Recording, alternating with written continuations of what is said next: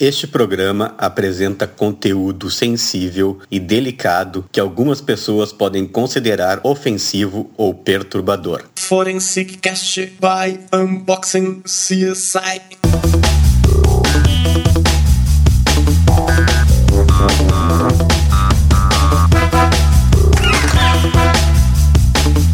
Olá, estamos começando o Fonescast, uma produção Unbox CSI. Eu sou o perito criminal Eduardo Lima Silva. Eu sou o perito Kleber Miller do Rio Grande do Sul. Aqui nós somos apaixonados pela perícia criminal e pelas ciências forenses. No episódio de hoje nós estamos recebendo o promotor de justiça Rafael Russomano Gonçalves do Rio Grande do Sul. Tudo bem, Rafael? Tudo bem, uma satisfação estar com vocês aqui hoje. Tá certo. É, hoje, então, o nosso foco será falar sobre a perícia no Tribunal do Júri porque o Rafael é um promotor que atua no júri em Canoas, na Grande Porto Alegre, aqui no Rio Grande do Sul. Antes de nós começarmos realmente a, o nosso episódio, gostaria de lembrar que no mês de maio, o Unbox CSI, o, com, através do Fonescast, teve a oportunidade de estar em dois momentos entre os dez podcasts de crimes reais mais ouvidos das plataformas da Apple, né, no iTunes, no Apple Podcast, ocupando o oitavo e nono lugar. E nessas plataformas nós temos a oportunidade de podermos ser avaliados por vocês. Né? Então nós gostaríamos que quem está nos acompanhando por essas plataformas, iTunes, Apple Podcast, que fizesse sua avaliação sincera lá, né? Mas para que mais pessoas pudessem realmente acompanhar o nosso podcast. Nas outras plataformas essa avaliação não existe, mas nessas plataformas da Apple ela está lá presente. Mas o nosso convidado aqui é o promotor, então, Rafael Russomano. E, em primeiro lugar, né, Rafael, gostaria que tu contasse um pouquinho da tua trajetória profissional, da tua carreira, né? E como é que tu chegasse, então, à condição de ser promotor e atuar especificamente com o júri. Boa noite, boa noite, Kleber, boa noite, Eduardo. É uma satisfação, né? Reitero isso. Boa noite ao pessoal que está acompanhando. Uh, eu entrei no Ministério Público em 2002, né, bom, vão fazer 18 anos, agora em junho, 18 anos exatos, e comecei em comarcas pequenas, né, onde havia ah, pouco julgamento de tribunal do júri. Comecei em Campo Bom, depois fui para Feliz e depois São Gabriel, numa vara civil. Em 2014 tive a, a oportunidade de vir aqui para a região metropolitana e aceitei uma vaga na, na primeira vara criminal de Canoas, que é justamente a vara do Tribunal do Júri, né, da comarca de Canoas, uma comarca grande, né, uh, e que tem um, um trabalho uh, bem significativo nessa área de, de, Tribunal do Júri de crimes contra a vida, né, e uma área de excelência para a perícia criminal, é uma área que, que exige muito é, dos atores envolvidos na persecução penal, seja a polícia, seja a promotoria, e os órgãos de perícia também. Né. Então, desde 2014, uh, quase seis anos de, de, Tribunal do Júri, uma vara específica em Tribunal do Júri, né? Então, todos os nossos processos eles caminham para um julgamento em plenário do Tribunal Popular. Isso acaba dando né, uma, uma certa cancha para a gente é, falar de, desse assunto, e especialmente de um assunto que eu gosto muito, que é a, a perícia voltada para o Tribunal do Júri. Rafael, uh, opa, não, desculpa me interromper, achei que tu tinha não, pode falar. É, finalizado.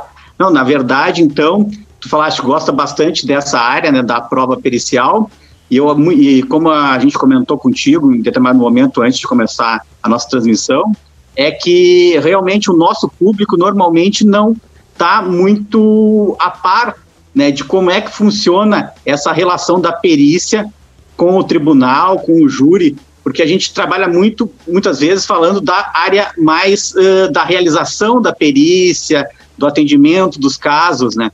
Então, acho que é muito importante que tu faça essa, essa, vamos dizer, essa transição para que a gente entenda, né?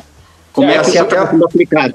Provavelmente o perito criminal, o perito do IGP, ele não, talvez ele não tenha a dimensão da importância da perícia né, num ambiente de tribunal do júri, porque é um ambiente de muita discussão, discussão no, no bom sentido, é um, é um ambiente de muita contestação, né, de muito debate, em que a defesa, muitas vezes, às vezes você tem uma testemunha ocular, mas a defesa vai discutir se aquela pessoa viu mesmo, se né, ela vai, vai apresentar um álibi, ou seja, vai tentar questionar a credibilidade de uma testemunha, mas ela dificilmente vai questionar né, a credibilidade, o, o, peso de uma prova pericial.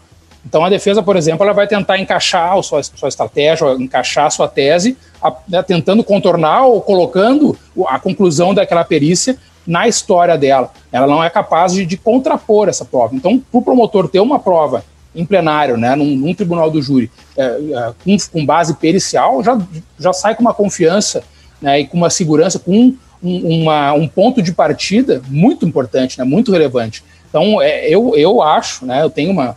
Uh, eu já tive, nesses 18 anos de Ministério Público, quase todos eles em, em atuação criminal.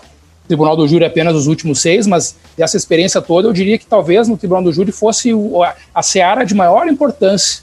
Eu considero a Seara talvez a de maior importância do trabalho pericial, aquele trabalho de campo, né, do local, é, da balística, uh, da medicina legal, né? Eu acho que é onde ele alcança a maior amplitude é, é nesse tipo de delito ou delito que é sujeito ao tribunal, ao tribunal do júri. Então, olha, é, é, é, eu diria que é fundamental. Não tem como um promotor de justiça fazer um júri é, ou ter uma atuação consistente por, por, por, por, muito tempo, sem ter pelo menos conhecimento empírico, conhecimento né, dessas relações da perícia e das possibilidades que a perícia, que a perícia apresenta nesse tipo de processo. É importante, Rafael, assim, boa noite, né, primeiro te agradecer já, já que o Eduardo falou, a gente já tem trabalhado junto em alguns casos aí, é, até para até o público entender uh, quais os que vão, quais os crimes que vão para o tribunal do júri, que tipo tá. de, de, de, é, os, ali da, aborda, aborda o primeiro para a gente dar uma nivelada para o pessoal entender por que, que alguns vão para o tribunal de júri e outros não vão para o tribunal de júri. Boa, boa, né? O que é o tribunal do júri, né? E quando a gente estava conversando antes, tu chamou o tribunal do povo, né, Kleber? Uh, e, na realidade, quem, quem tem um certo carinho pelo tribunal do júri acaba, acaba né, chamando ele de tribunal do povo, porque, ao final de contas, é um, é um local de, de, de exercício da democracia no Poder Judiciário. Né? Os, os julgadores vão, né, são os jurados sorteados do povo, quer dizer, qualquer pessoa né, pode vir a ser chamado para ser um jurado. E esse, esse órgão da justiça, esse tribunal do, tribunal do júri, né, ele é um órgão é, que tem um, trata, um tratamento muito especial na nossa Constituição, e que ele é uh, ele tem a competência, nós chamamos o termo jurídico, né, a competência, ou seja, ele é o órgão incumbido de julgar o que nós chamamos dos crimes dolosos contra a vida, ou seja, os crimes intencionais contra a vida humana, que são o homicídio, o suicídio, uh, o aborto, uh, desculpa, a instigação ao suicídio, claro, né, o aborto e o feminicídio, né, quando aquele tipo de homicídio quando a mulher está sob ainda o efeito do estado puerperal. Então, são os quatro tipos de delito que hoje vão para o Tribunal do Júri, mas basicamente 99,9% dos crimes que chegam ao Tribunal do Júri são os crimes propriamente de homicídio, né? quando alguém tira, tira a vida uh, de outrem. Tem alguns outros crimes que também afetam a vida humana, por exemplo, o latrocínio, né? mas a nossa lei considera um crime contra o patrimônio, né? que é o ato de matar durante um assalto, e então esse tipo de delito não vai. O Tribunal do Júri é julgado pelo, pelo, pelo juiz comum, o latrocínio não vai. É, mas então, o, ali o nosso feijão com arroz, o dia a dia, é efetivamente o crime de homicídio, seja o homicídio simples, uh, seja o homicídio, o homicídio qualificado. É, e ele é um processo que ele se desenvolve até certo ponto muito parecido com os outros, né? Vai ter um inquérito policial, ali a autoridade policial vai fazer a requisição das perícias que ela entende é, que são pertinentes, né? aquilo vai ao promotor de justiça que vai oferecer uma denúncia, vai iniciar um processo como outro qualquer, com audiência, testemunhas, e ao final do que, né, o juiz vai proferir uma sentença, mas enquanto que na maioria dos processos esse juiz, quando profere a sentença, ele vai condenar ou absolver o réu, ele vai terminar né, o processo, no tribunal do júri, nos processos né, eh, do rito do júri, essa sentença do juiz vai apenas mandar o caso ou não para julgamento pelo júri popular, né, o que nós chamamos de sentença de pronúncia, e aí sim a gente vai ter o, o júri propriamente dito, né? Quando o juiz dá essa sentença e manda o caso para o júri, por exemplo, agora tivemos há pouco tempo toda a discussão do, do caso Kiss, né, da Bosch Kiss, vai para júri, não vai para júri. O STJ determinou que fosse a júri, né, então é essa sentença que o Poder Judiciário dá, que o juiz de carreira dá, e uh, remete o fato, então remete o caso para um julgamento né, popular, ou seja, para um julgamento em plenário, e que aí sim, então, vai ter toda né, aquela, aquela formalidade que se vê eventualmente num filme, num, né, numa, numa situação de promotor que vai fazer a, a sua sustentação né, de, de forma oral, né, a defesa que vai fazer a, a sua sustentação de forma oral, né, e ao final os jurados vão se, né, vão se reunir e vão proferir os votos, né, conforme as, os quesitos do julgamento, para é, decidir se aquela pessoa é culpada ou inocente. Então esse é o, Acho que é... muito resumidamente é o, é o que é o tribunal do júri e, e o rito desse, desse nosso um, órgão. Um pouquinho, um pouquinho do rito, Rafael, um pouquinho do rito, assim, até pela ordem das falas e os tempos das falas, né? Até para as pessoas entenderem, aí fala defesa, fala acusação, fala defesa, fala acusação, quando é que chama perito, quando é que não chama perito? É, então, um pouquinho, um pouquinho dessa, daquele, do ambiente ali, eu, eu, eu falei há pouco contigo, assim, é, a gente estava conversando aqui um pouquinho antes da, da, da, da gente já vir para a transmissão ao vivo. É, eu fiz questão né, de a Canoas aí te acompanhar e, e até para a gente poder sentir melhor é, as necessidades dos promotores e como é que trabalha. E, e, eu passei uma situação contigo muito agradável, assim, porque eu vi alguns, a gente às vezes a gente acompanha alguns júris desrespeitosos em, em, em que ela, em que o, o o advogado ele entra numa linha né, um pouco agressiva, o promotor numa linha muito agressiva, e, e eu vi segue uma linha muito, que eu acho muito bacana, assim, do, de um promotor técnico, de um promotor. A gente almoçou junto com o juiz, com, com o advogado, então às vezes as pessoas não têm nenhuma ideia, como se fossem verdadeiros inimigos, né? E não são inimigos, né? São é, operadores do direito que defendem é, as suas teses. Pudesse abordar um pouco disso, do realmente é, as pessoas que ouvem, como é que é o teu dia a dia, um pouco sobre é, isso. O, o, ambiente do tribunal do júri, né? Vamos, vamos deixar de lado um pouco o processo até essa, esse momento que o juiz manda ou não para o júri, que ali ele é, né, se desenvolve como um processo qualquer, mas o ambiente do, do tribunal do júri do, do, do plenário, né? Uh, é um ambiente de tensão, né? É um ambiente que uh, tem uma, uma solenidade maior, né? Em alguns julgamentos o pessoal usa toga. Eu até não tenho hábito, mas ele tem uma certa formalidade um pouco mais impactante, né? É, tem, tem, tem público, então, não raro, tem familiares do acusado, tem familiares da vítima. Existe um, um ambiente de tensão natural. O jurado, eles eh, né, são, são sete jurados os que são sorteados, mas uh, são 15, 20, 25 que vêm né, para compor e para fazer o sorteio, ou seja, são pessoas do povo, às vezes nunca tiveram ali, né? Em 2008, a nossa lei sofreu uma mudança que determinou a renovação dessas listas de jurados. Então, com muita frequência, a gente tem jurados novos. Né? Então, as pessoas estão tão tensas, estão nervosas. E eu, eu acredito que, o, que, que o, aquele ambiente, né, e um ambiente que vai, que vai se fazer justiça, a gente pode brigar, discutir, bater boca, mas ao final dos pontos vai ser uma sentença, né? Então é um ambiente onde vai se fazer justiça. E eu acho que o papel do promotor, né, é, num, num ambiente desse, é esclarecer esses jurados, o que, que tem nesse processo, qual é a acusação, né, o que, que aquela pessoa está sendo acusada, e mais fundamental do que isso, né, qual é a acusação, o que, que existe de prova nesse processo. Então, partindo de, do, desse pressuposto de qual é essa missão do órgão do Estado que está ali para fazer essa acusação, eu acho que simplifica um pouco, porque eu não, não realmente não sou de entrar muito em polêmica. Claro que às vezes a discussão pode ficar um pouquinho mais acalorada, mas ela é, principalmente por parte do promotor, ela tem que ser centrada na prova, porque não é, não é permitido ao promotor inventar. Né? Eu não posso criar teses mirabolantes, eu tenho que trabalhar com a prova dos autos. Né? Enquanto a defesa, no bom sentido, tem mais liberdade, de repente, de, de, de, de criar uma estratégia ou de criar uma tese né, defensiva, o réu não é obrigado, obrigado a confessar, né?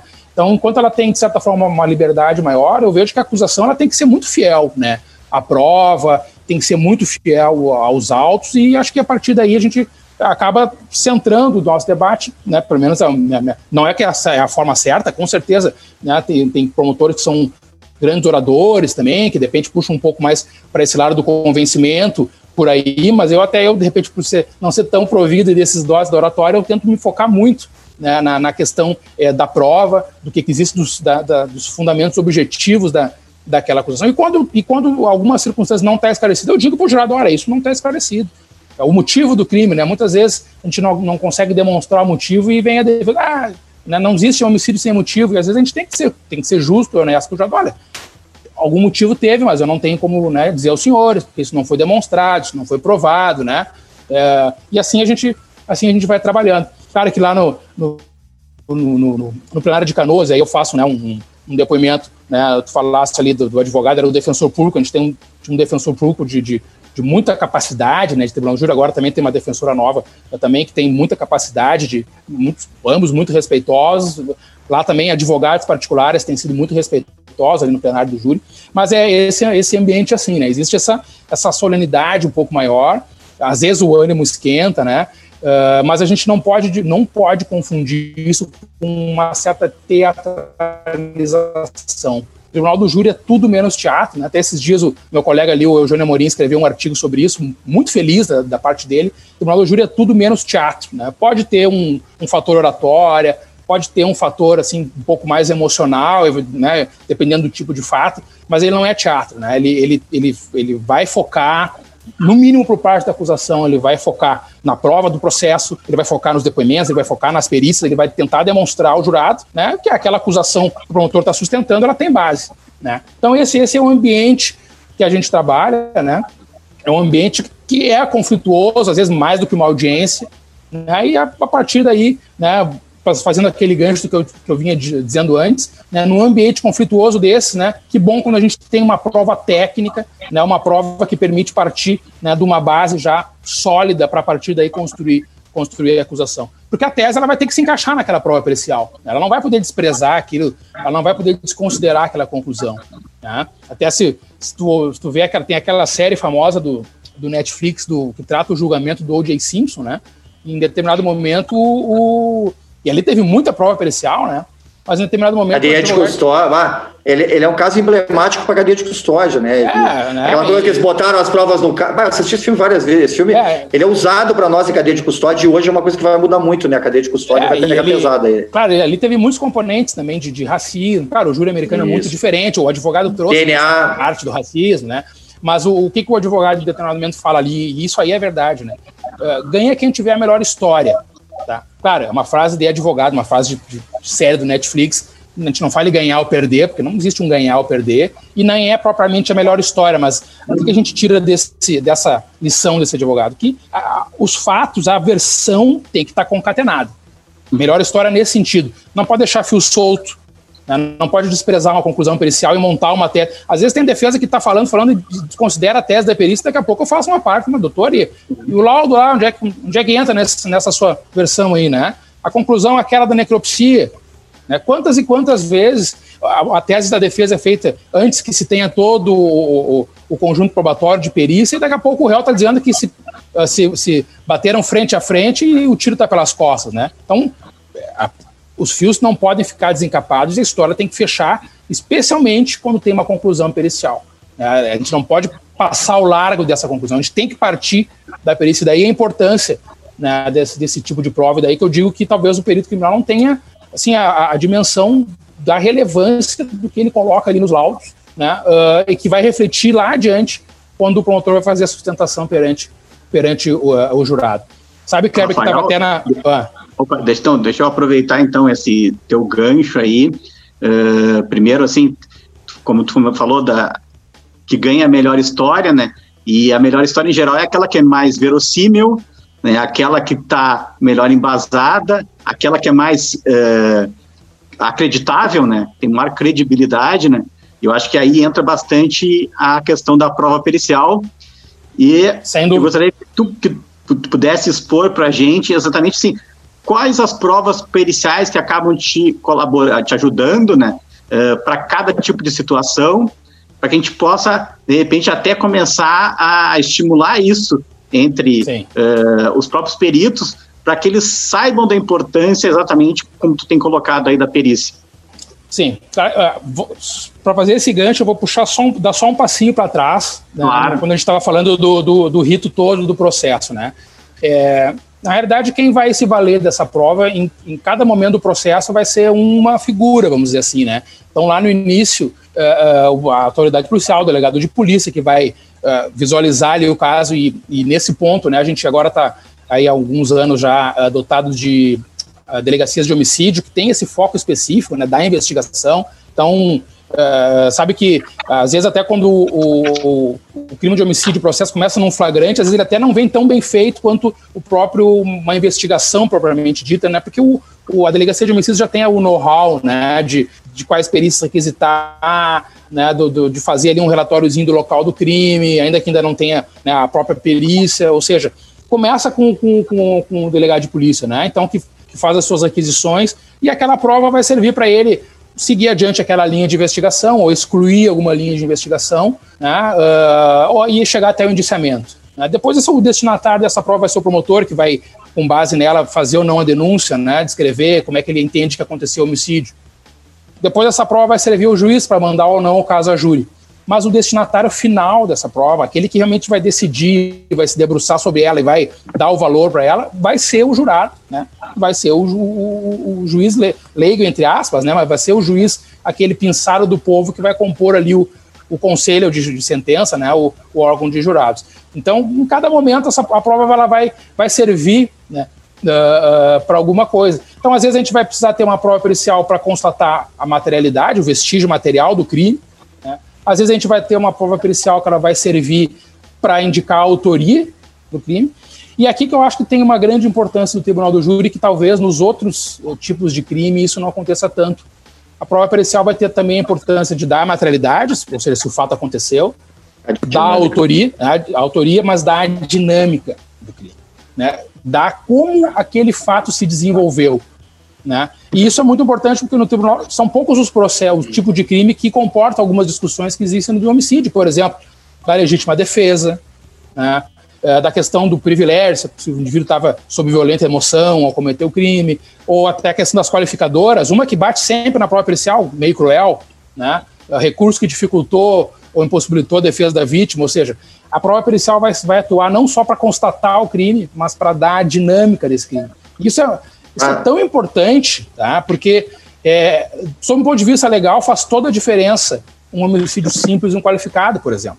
É para vocês terem, vocês terem uma ideia, às vezes, às vezes, num julgamento, a defesa consegue ali te tirar uma qualificadora e condenar o réu por homicídio simples, chega a dar um sorrisinho de canto de boca ali no, no acusado, entende? Tal é a diferença né, de uma condenação tá, por homicídio isso simples pode significar, qualificado.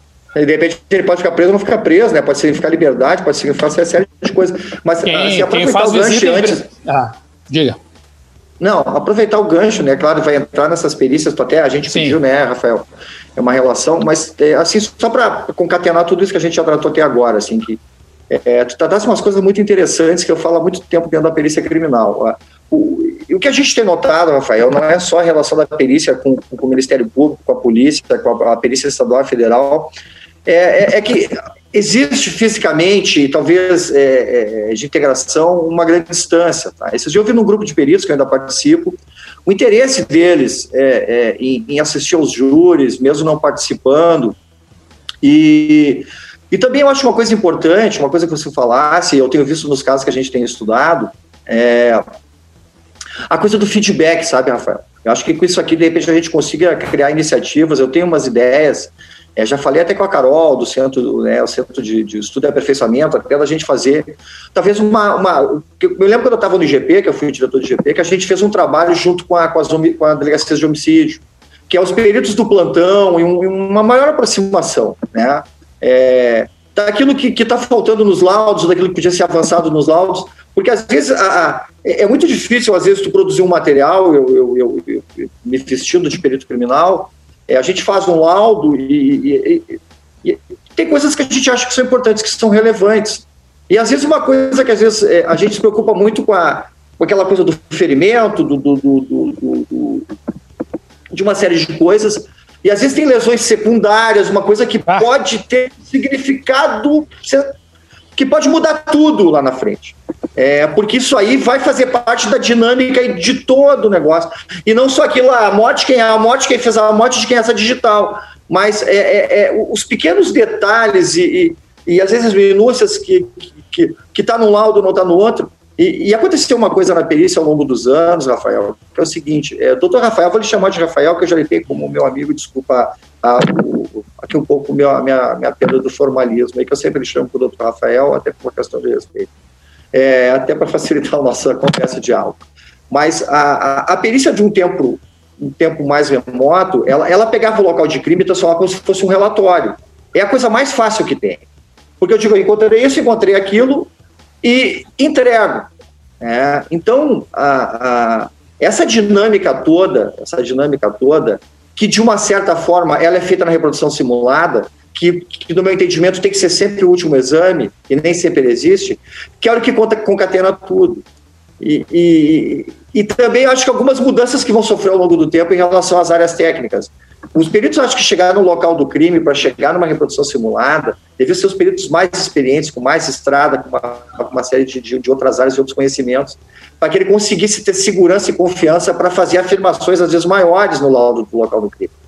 Ele conseguia enxergar, mas às vezes é difícil para ele, e ainda existe uma carências nas estruturas da perícia, do próprio IGP, não sei como é que está agora, independente de quem é a gestão, de quem é o diretor, são muitas as carências de pessoal, de recursos, de tecnologia, são várias as carências, e o Ministério Público tem sido um grande parceiro da perícia criminal.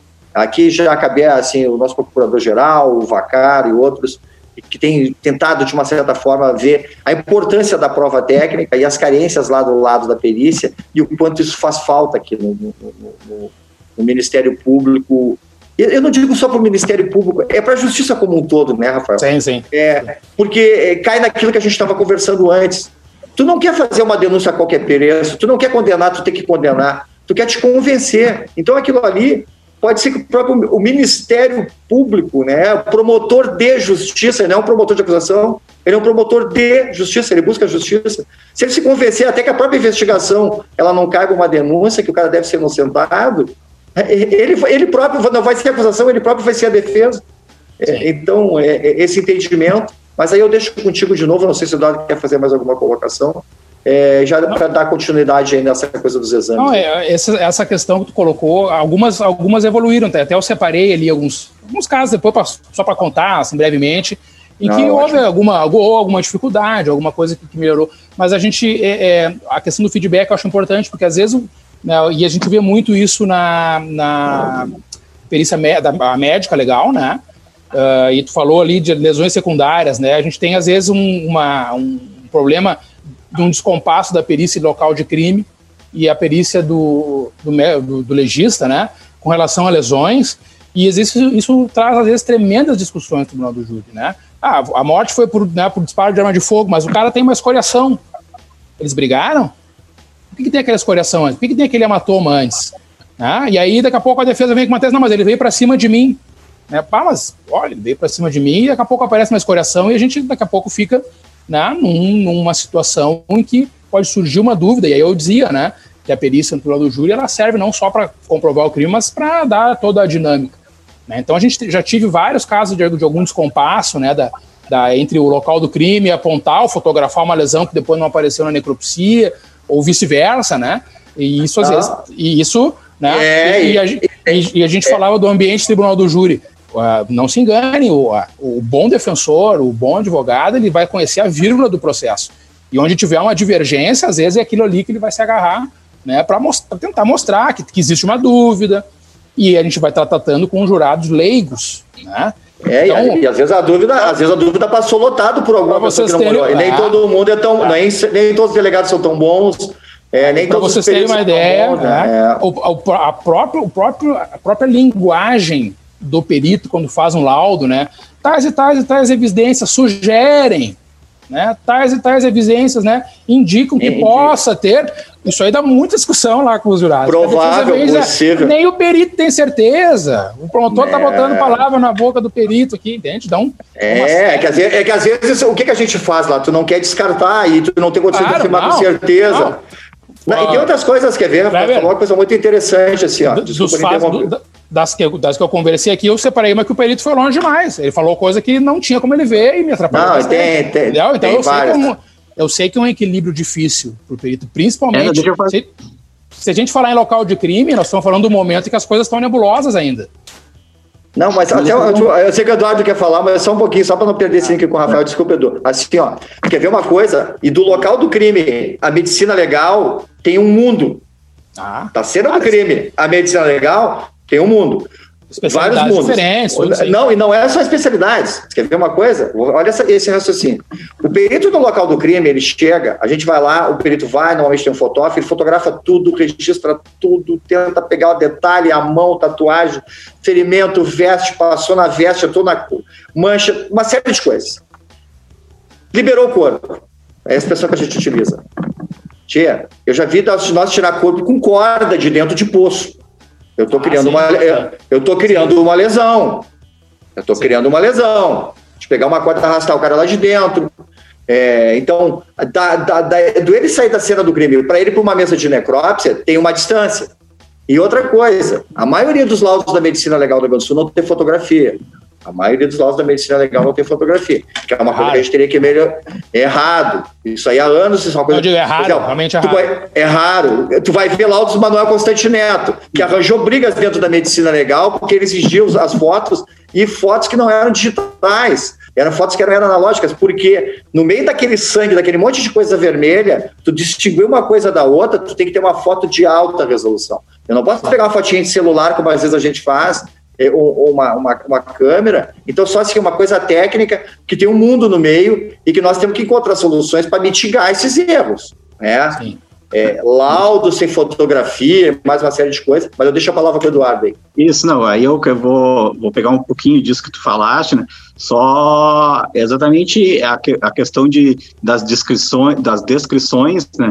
Uh, a respeito dos, dos laudos, por exemplo, essa uma lesão que é provocada pós-mortem, tem que ficar bem claro, né, no, no laudo que é, ele tem aquela lesão e que ela foi pós-mortem, para que se, se, entenda a dinâmica, né? Mas e eu queria voltar, e eu acho que também faz parte disso, essa limitação que o perito muitas vezes tem de dar uma conclusão é, com um, um, o que nós chamamos de conclusão absoluta ou com uma convicção máxima. Né? E até no próprio campo da documentoscopia, onde eu atuo mais, hoje em dia se discute muito isso, não é no Brasil, no mundo inteiro, porque é, são graus de, de certezas, né? Tem uma convicção máxima, uma convicção alta, uma convicção mediana, uma convicção baixa, né? Para que realmente, e muitas, muitas vezes, uh, tu ter a convicção absoluta, a convicção máxima a respeito de algum assunto é muito complicado porque tu tem que ter a capacidade de descartar, e aí entra aquele aspecto da falseabilidade que o Kleber tem comentado bastante, tem que ter a capacidade de descartar todas as outras hipóteses existentes, né? Sim. E a questão, então, de a gente poder dar uma... É, é uma... né? Eu uso muito mas né? só, então... só para deixar claro, assim, eu digo, eu trago isso como exemplo de como é, nós estamos falando é. de um tribunal do júri, né? De um Sim, julgamento que você fez para alguém do povo, como até, até o linguajar né, usado pelo perito, às vezes uh, gera Sim. uma discussão lá. Mas claro que, que o perito não pode ser não, enfático não, eu, onde eu ele não tem a certeza, né? Por exemplo, isso, isso, isso, que tu falou do grau de certeza. A gente tem deixa uma... Eu só te, deixa eu só completar, Rafael.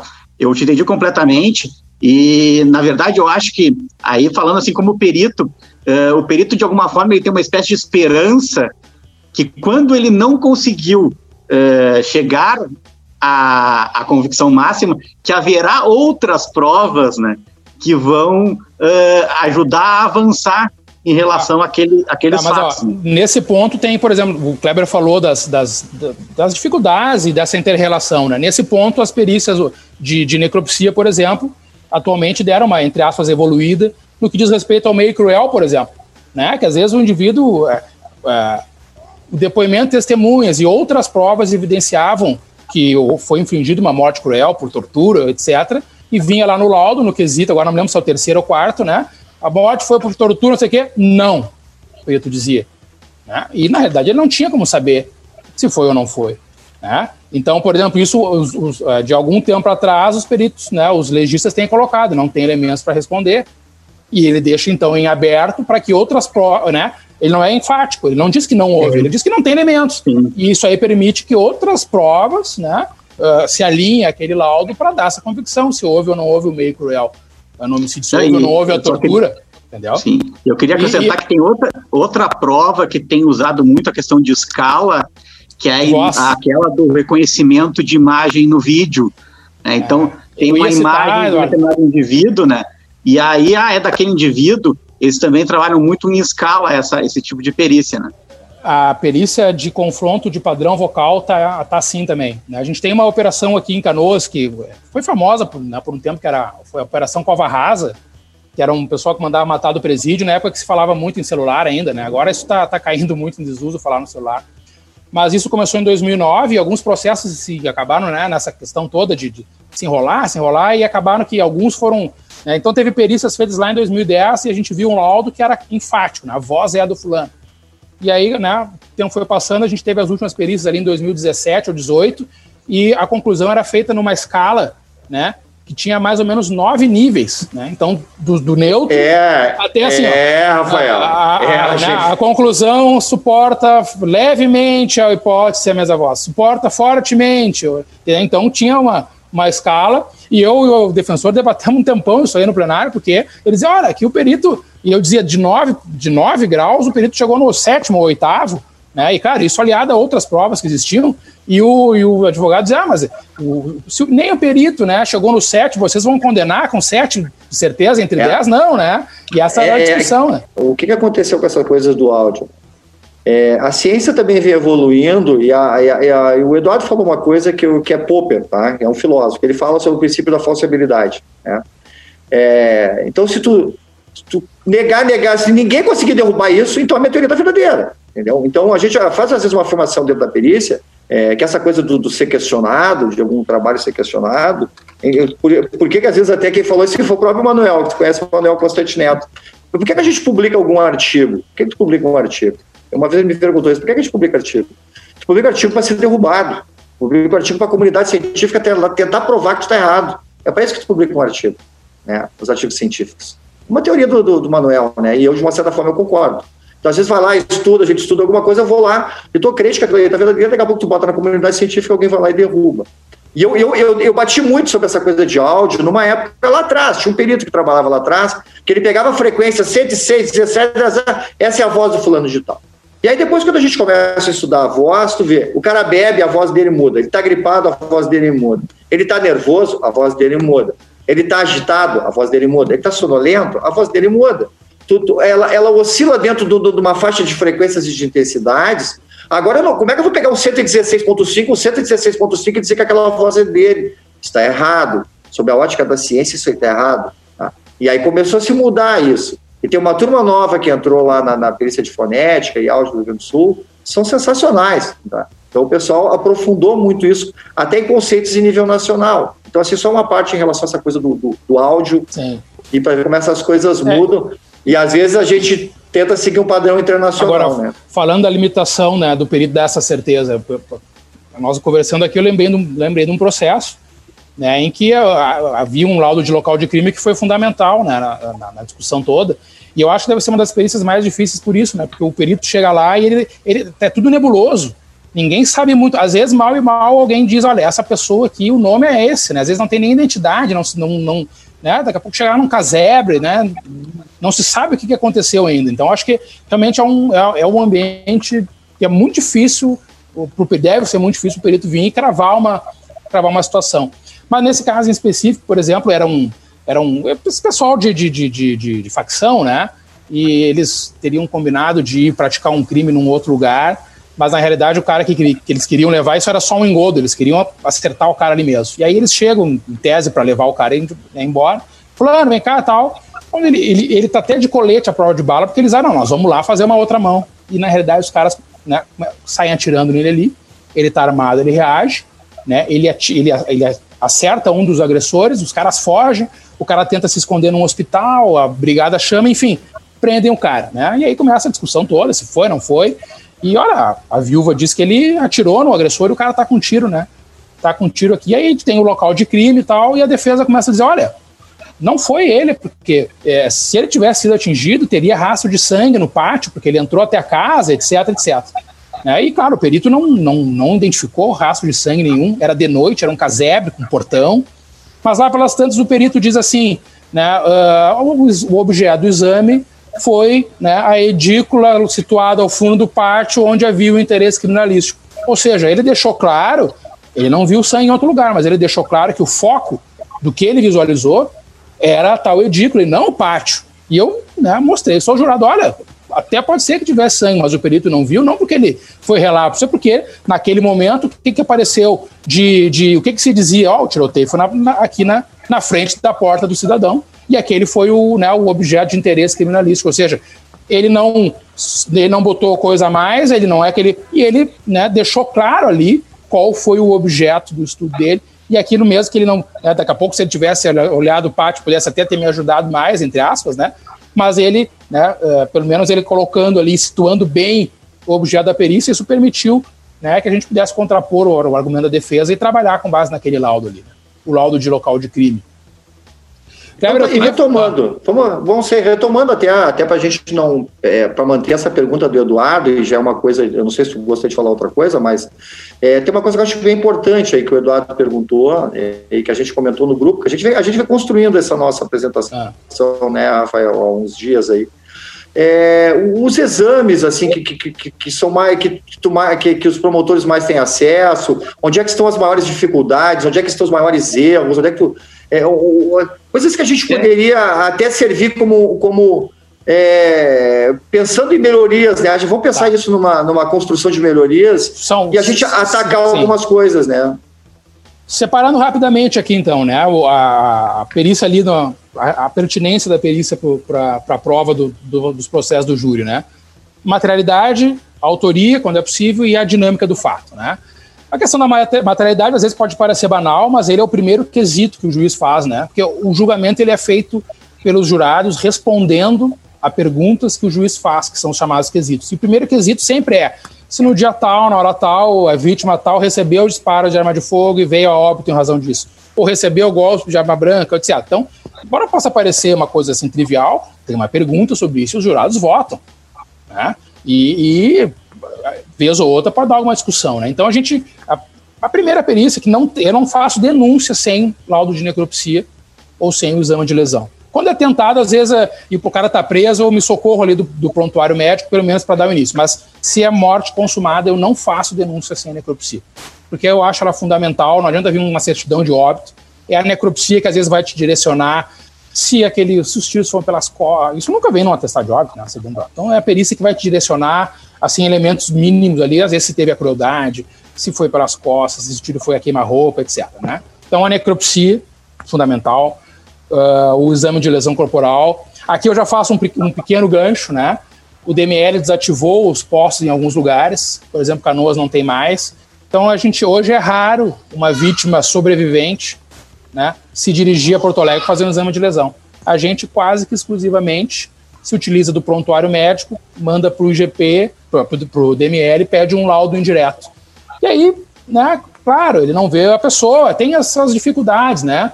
Uh, mas às vezes o prontuário também é extenso e o perito vê ali na primeira que ele vê ali um FAF, né? O ferimento para de fogo ele já, já coloca que sim, mas tu vai ver ali, às vezes, no prontuário médico, numa lauda tem o, o tiro pela frente, na outra diz que teve um pela na perna, precisa ter uma noção mais geral, né? Então aqui já tem uma certa dificuldade nos crimes tentados, né? principalmente onde não tem mais sede do, do, do PML. Então, esse né, me pediu algumas questões aí, que já tem uma das primeiras dificuldades que a gente tem tido. Eu não vezes... sei se não foi quando eu era diretor que a gente fechou o PML. Eu acho que era o diretor-geral quando nós fechou o PML de uh, Deve fazer uns 3, 4 que... anos. Eu acho que eu era o diretor, porque assim, só que acontece, até isso é importante levantar, quem, sabe, para fazer uma escala de PML. Não, mas eu nem discuto. Tem não, não, não, não, mas é isso, Rafael. Eu acho interessante.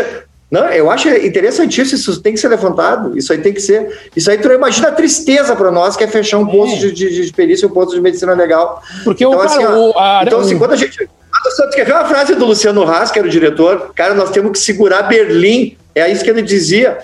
Que era para tentar manter o serviço da medicina legal em Porto Alegre, para ver o caos que está a perícia criminal, a carência de pessoas. Então, assim, ó, tem cidades que tem um médico. Sabe o que é isso? Para fazer uma escala, tu precisaria de nove. E tu tem um médico legista para atender uma região, não é nem uma cidade. Então, assim, isso é uma coisa que ela tem que ser abordada assim, pelas autoridades, pela importância que isso tem no tribunal do júri. A perícia criminal trabalhar com 40% de efetivo que nem estava trabalhando, eu não sei como é que está hoje, eu acho que está igual ou pior. Então, acho que isso é muito importante levantar isso. O consumado, né? Tem essa característica do tribunal do júri, né? Ainda mais o, o, tipo de crime que é hoje, de facção. O cara que sobreviveu, ele tá contente que sobreviveu. Muitas vezes ele não quer, ele não colabora, entendeu? É outra, é outra realidade hoje. Né? Então ele não, ele não vai a Porto Alegre fazer o exame. Então a gente acaba usando o prontuário médico, né? faz é. cópia disso, manda para manda escaneada ali para o DML. Então já tem uma dificuldade e essas perícias normalmente elas são mais lacônicas. Acho que ali talvez pudesse pudesse melhorar um pouco, ele olhar com mais, é, é, mais cautela todo o prontuário, né? Porque às vezes tem ali o, o de entrada diz uma coisa, ele já na, na, primeira informação ele já conclui, né? Isso poder, poderia vir. E às mais, vezes o prontuário está errado. O, o, caso da Odilane Glione, o, o, o prontuário estava errado. O médico lá falou e tiro pelo ouvido, ela levou um tiro na boca. Isso dá um problema no, no, no tribunal do júri. Às vezes é, mas aí tu tem consumado, tem a necropsia, tu não vai escapar, né? Mas esse outro só tem a indireta. É, só o... tem o... Mas aí, aí entra no que tu falasse. Tu tem que ter o laudo da necrópsia. Aí daqui a pouco tu tem o prontuário, o prontuário tá errado. O médico não tem experiência de medicina legal. E aqui, eu vou, e aqui eu vou fazer um gancho, uma discussão muito importante no tribunal do júri. O quesito quinto, perigo de vida. Né? E que às vezes o, o, o laudo se te pegam, e tanto que eu sempre peço para o hospital me manda o completo, da hora que ele entrou até a alta porque o perigo de vida, às vezes, né, é uma circunstância que é muito relevante, às vezes, para nós ali. Né, porque ele vai dar a dimensão. Um crime tentado, que a pena diminui, né, o perigo de vida vai dar a dimensão dessa redução de pena. Então, é muito importante para nós. E, às vezes, vem ali um perigo de vida, sim, sim, ponto. Sim, por quê? Né? Tem que dizer, tem que mostrar ao jurado, não, sim, porque teve hemorragia tal, que deu tal consequência, né?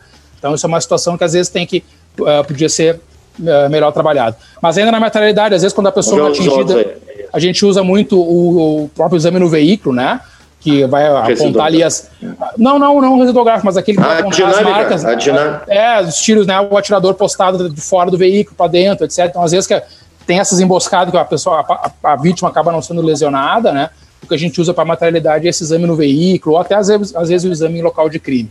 Né? Para autoria. Vamos, vamos, vamos, falar de alguns exemplos uh, desses casos, de repente, Rafael. Por exemplo, eu, eu tu fez uma colinha ali, uma, um, uma preparação, né? Ah. Que a gente poderia conversar. E eu estava vendo um bem interessante em relação à questão de necrópsia ali, pelo título, que foi uma situação de simulação de suicídio. Ah, sim.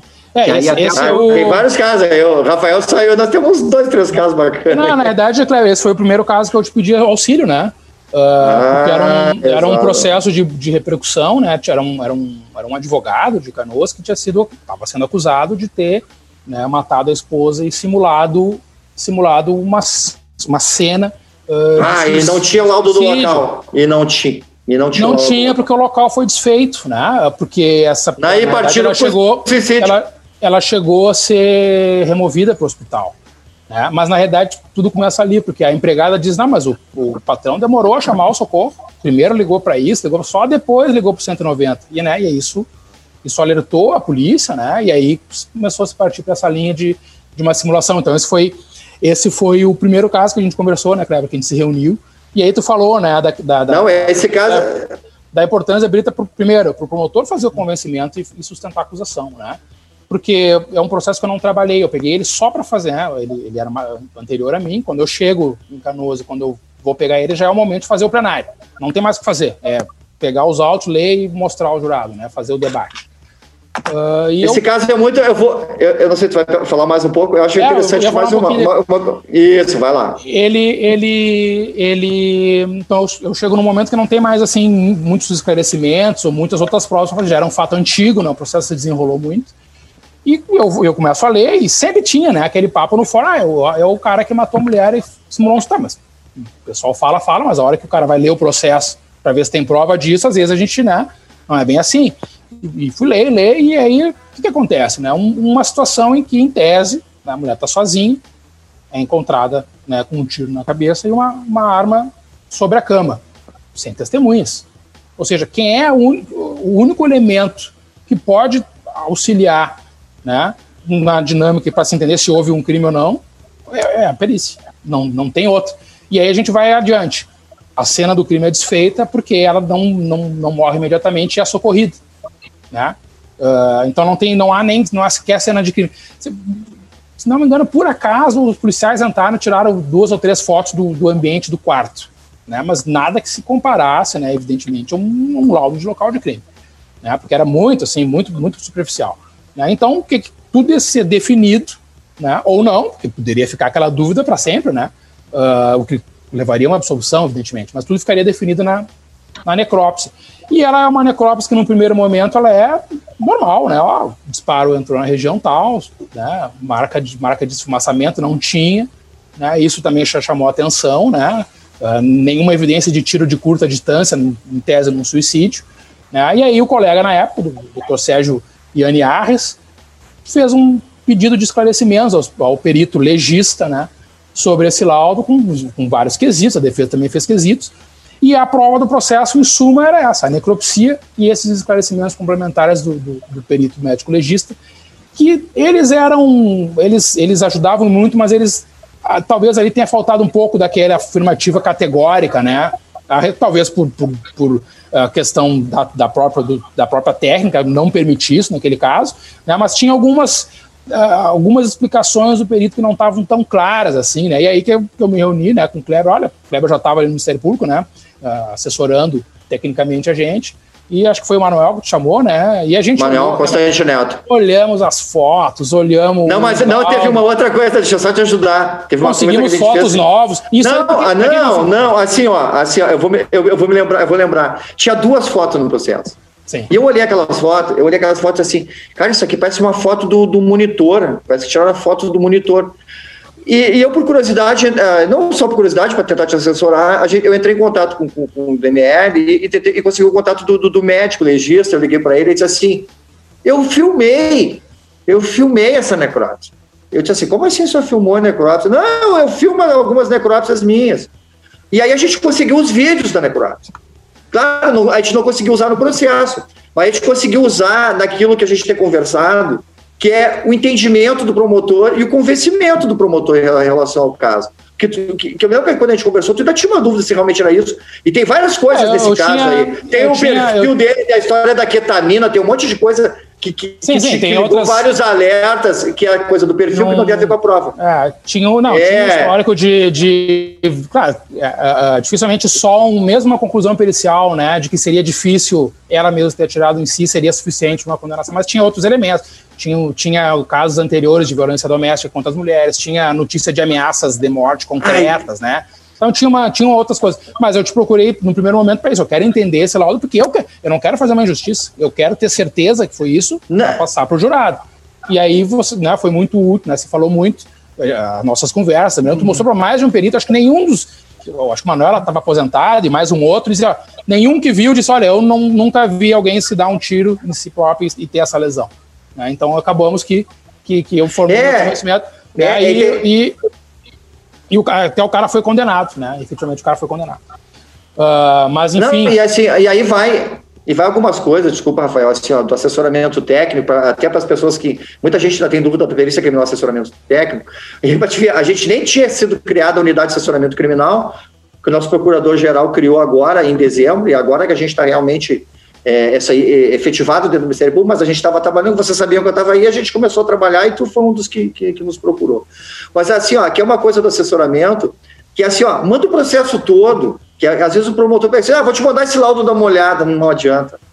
É, porque eu vou olhar só aquele laudo, eu não vou olhar só o laudo, eu tenho que olhar o processo inteiro. Então tem coisas que eu começo a, a raciocinar e a gente começa a ver, é, que vai te criando o perfil do criminoso, do, do, suposto criminoso. Então tem mais coisas e outras informações que às vezes não estão nos laudos, mas é um boletim médico, é, um, é, um, é uma coisa que ela, ela não está no laudo, ela está a aparecer, mas é informação, é uma informação que ela te ajuda a construir uma linha de raciocínio, sabe? Então, isso que é muito legal, e nesse caso foi muito interessante. E tem uma outra coisa desse caso muito técnica que, que eu, eu, eu, até te pedi, eu me lembro de assim, ah, Rafael, deixa eu assistir o júri, eu vou ficar bem quietinho lá, aí qualquer coisa tu, pra não te perturbar. Foi eu, um júri difícil, acessar. era um, foi ah, um, foi um, júri, um grande advogado, é, com, com Jader Marques. Um grande advogado do Rio Grande do Sul, ele é, um, muito é preparado, e, muito e preparado. Tinha, e tinha uma coisa, um detalhe técnico, muito técnico, muito técnico, é, na necrópsia. É, o raciocínio que é muito interessante, que eu me lembro que o promotor, o, o advogado da defesa pegou e disse assim,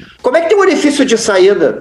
É, e se o projetivo foi encontrado dentro do crânio. Ah. Então tinha, então tinha uma, uma pequena minúcia que não era um orifício de saída, era uma solução de continuidade da massa craniana, aonde o projetil estaria enroscado junto aos fios e aí aos resquícios ósseos. Então, a, a, é uma coisa detalhista, é uma coisa técnica, mas ela gera toda uma discussão. E, e às vezes a, a, defesa ela não precisa derrubar tudo. Às vezes ela só cria a dúvida. Como é que é o orifício de saída do projetil foi tirado de dentro do crânio? Porque o que o médico falou no laudo, de uma certa forma, ele disse que tinha um orifício de saída e o projetil foi tirado dentro do crânio. Como assim? Então ele não saiu. Sim. Então tu gera uma dúvida que só essa pequena dúvida ela já gera uma grande confusão.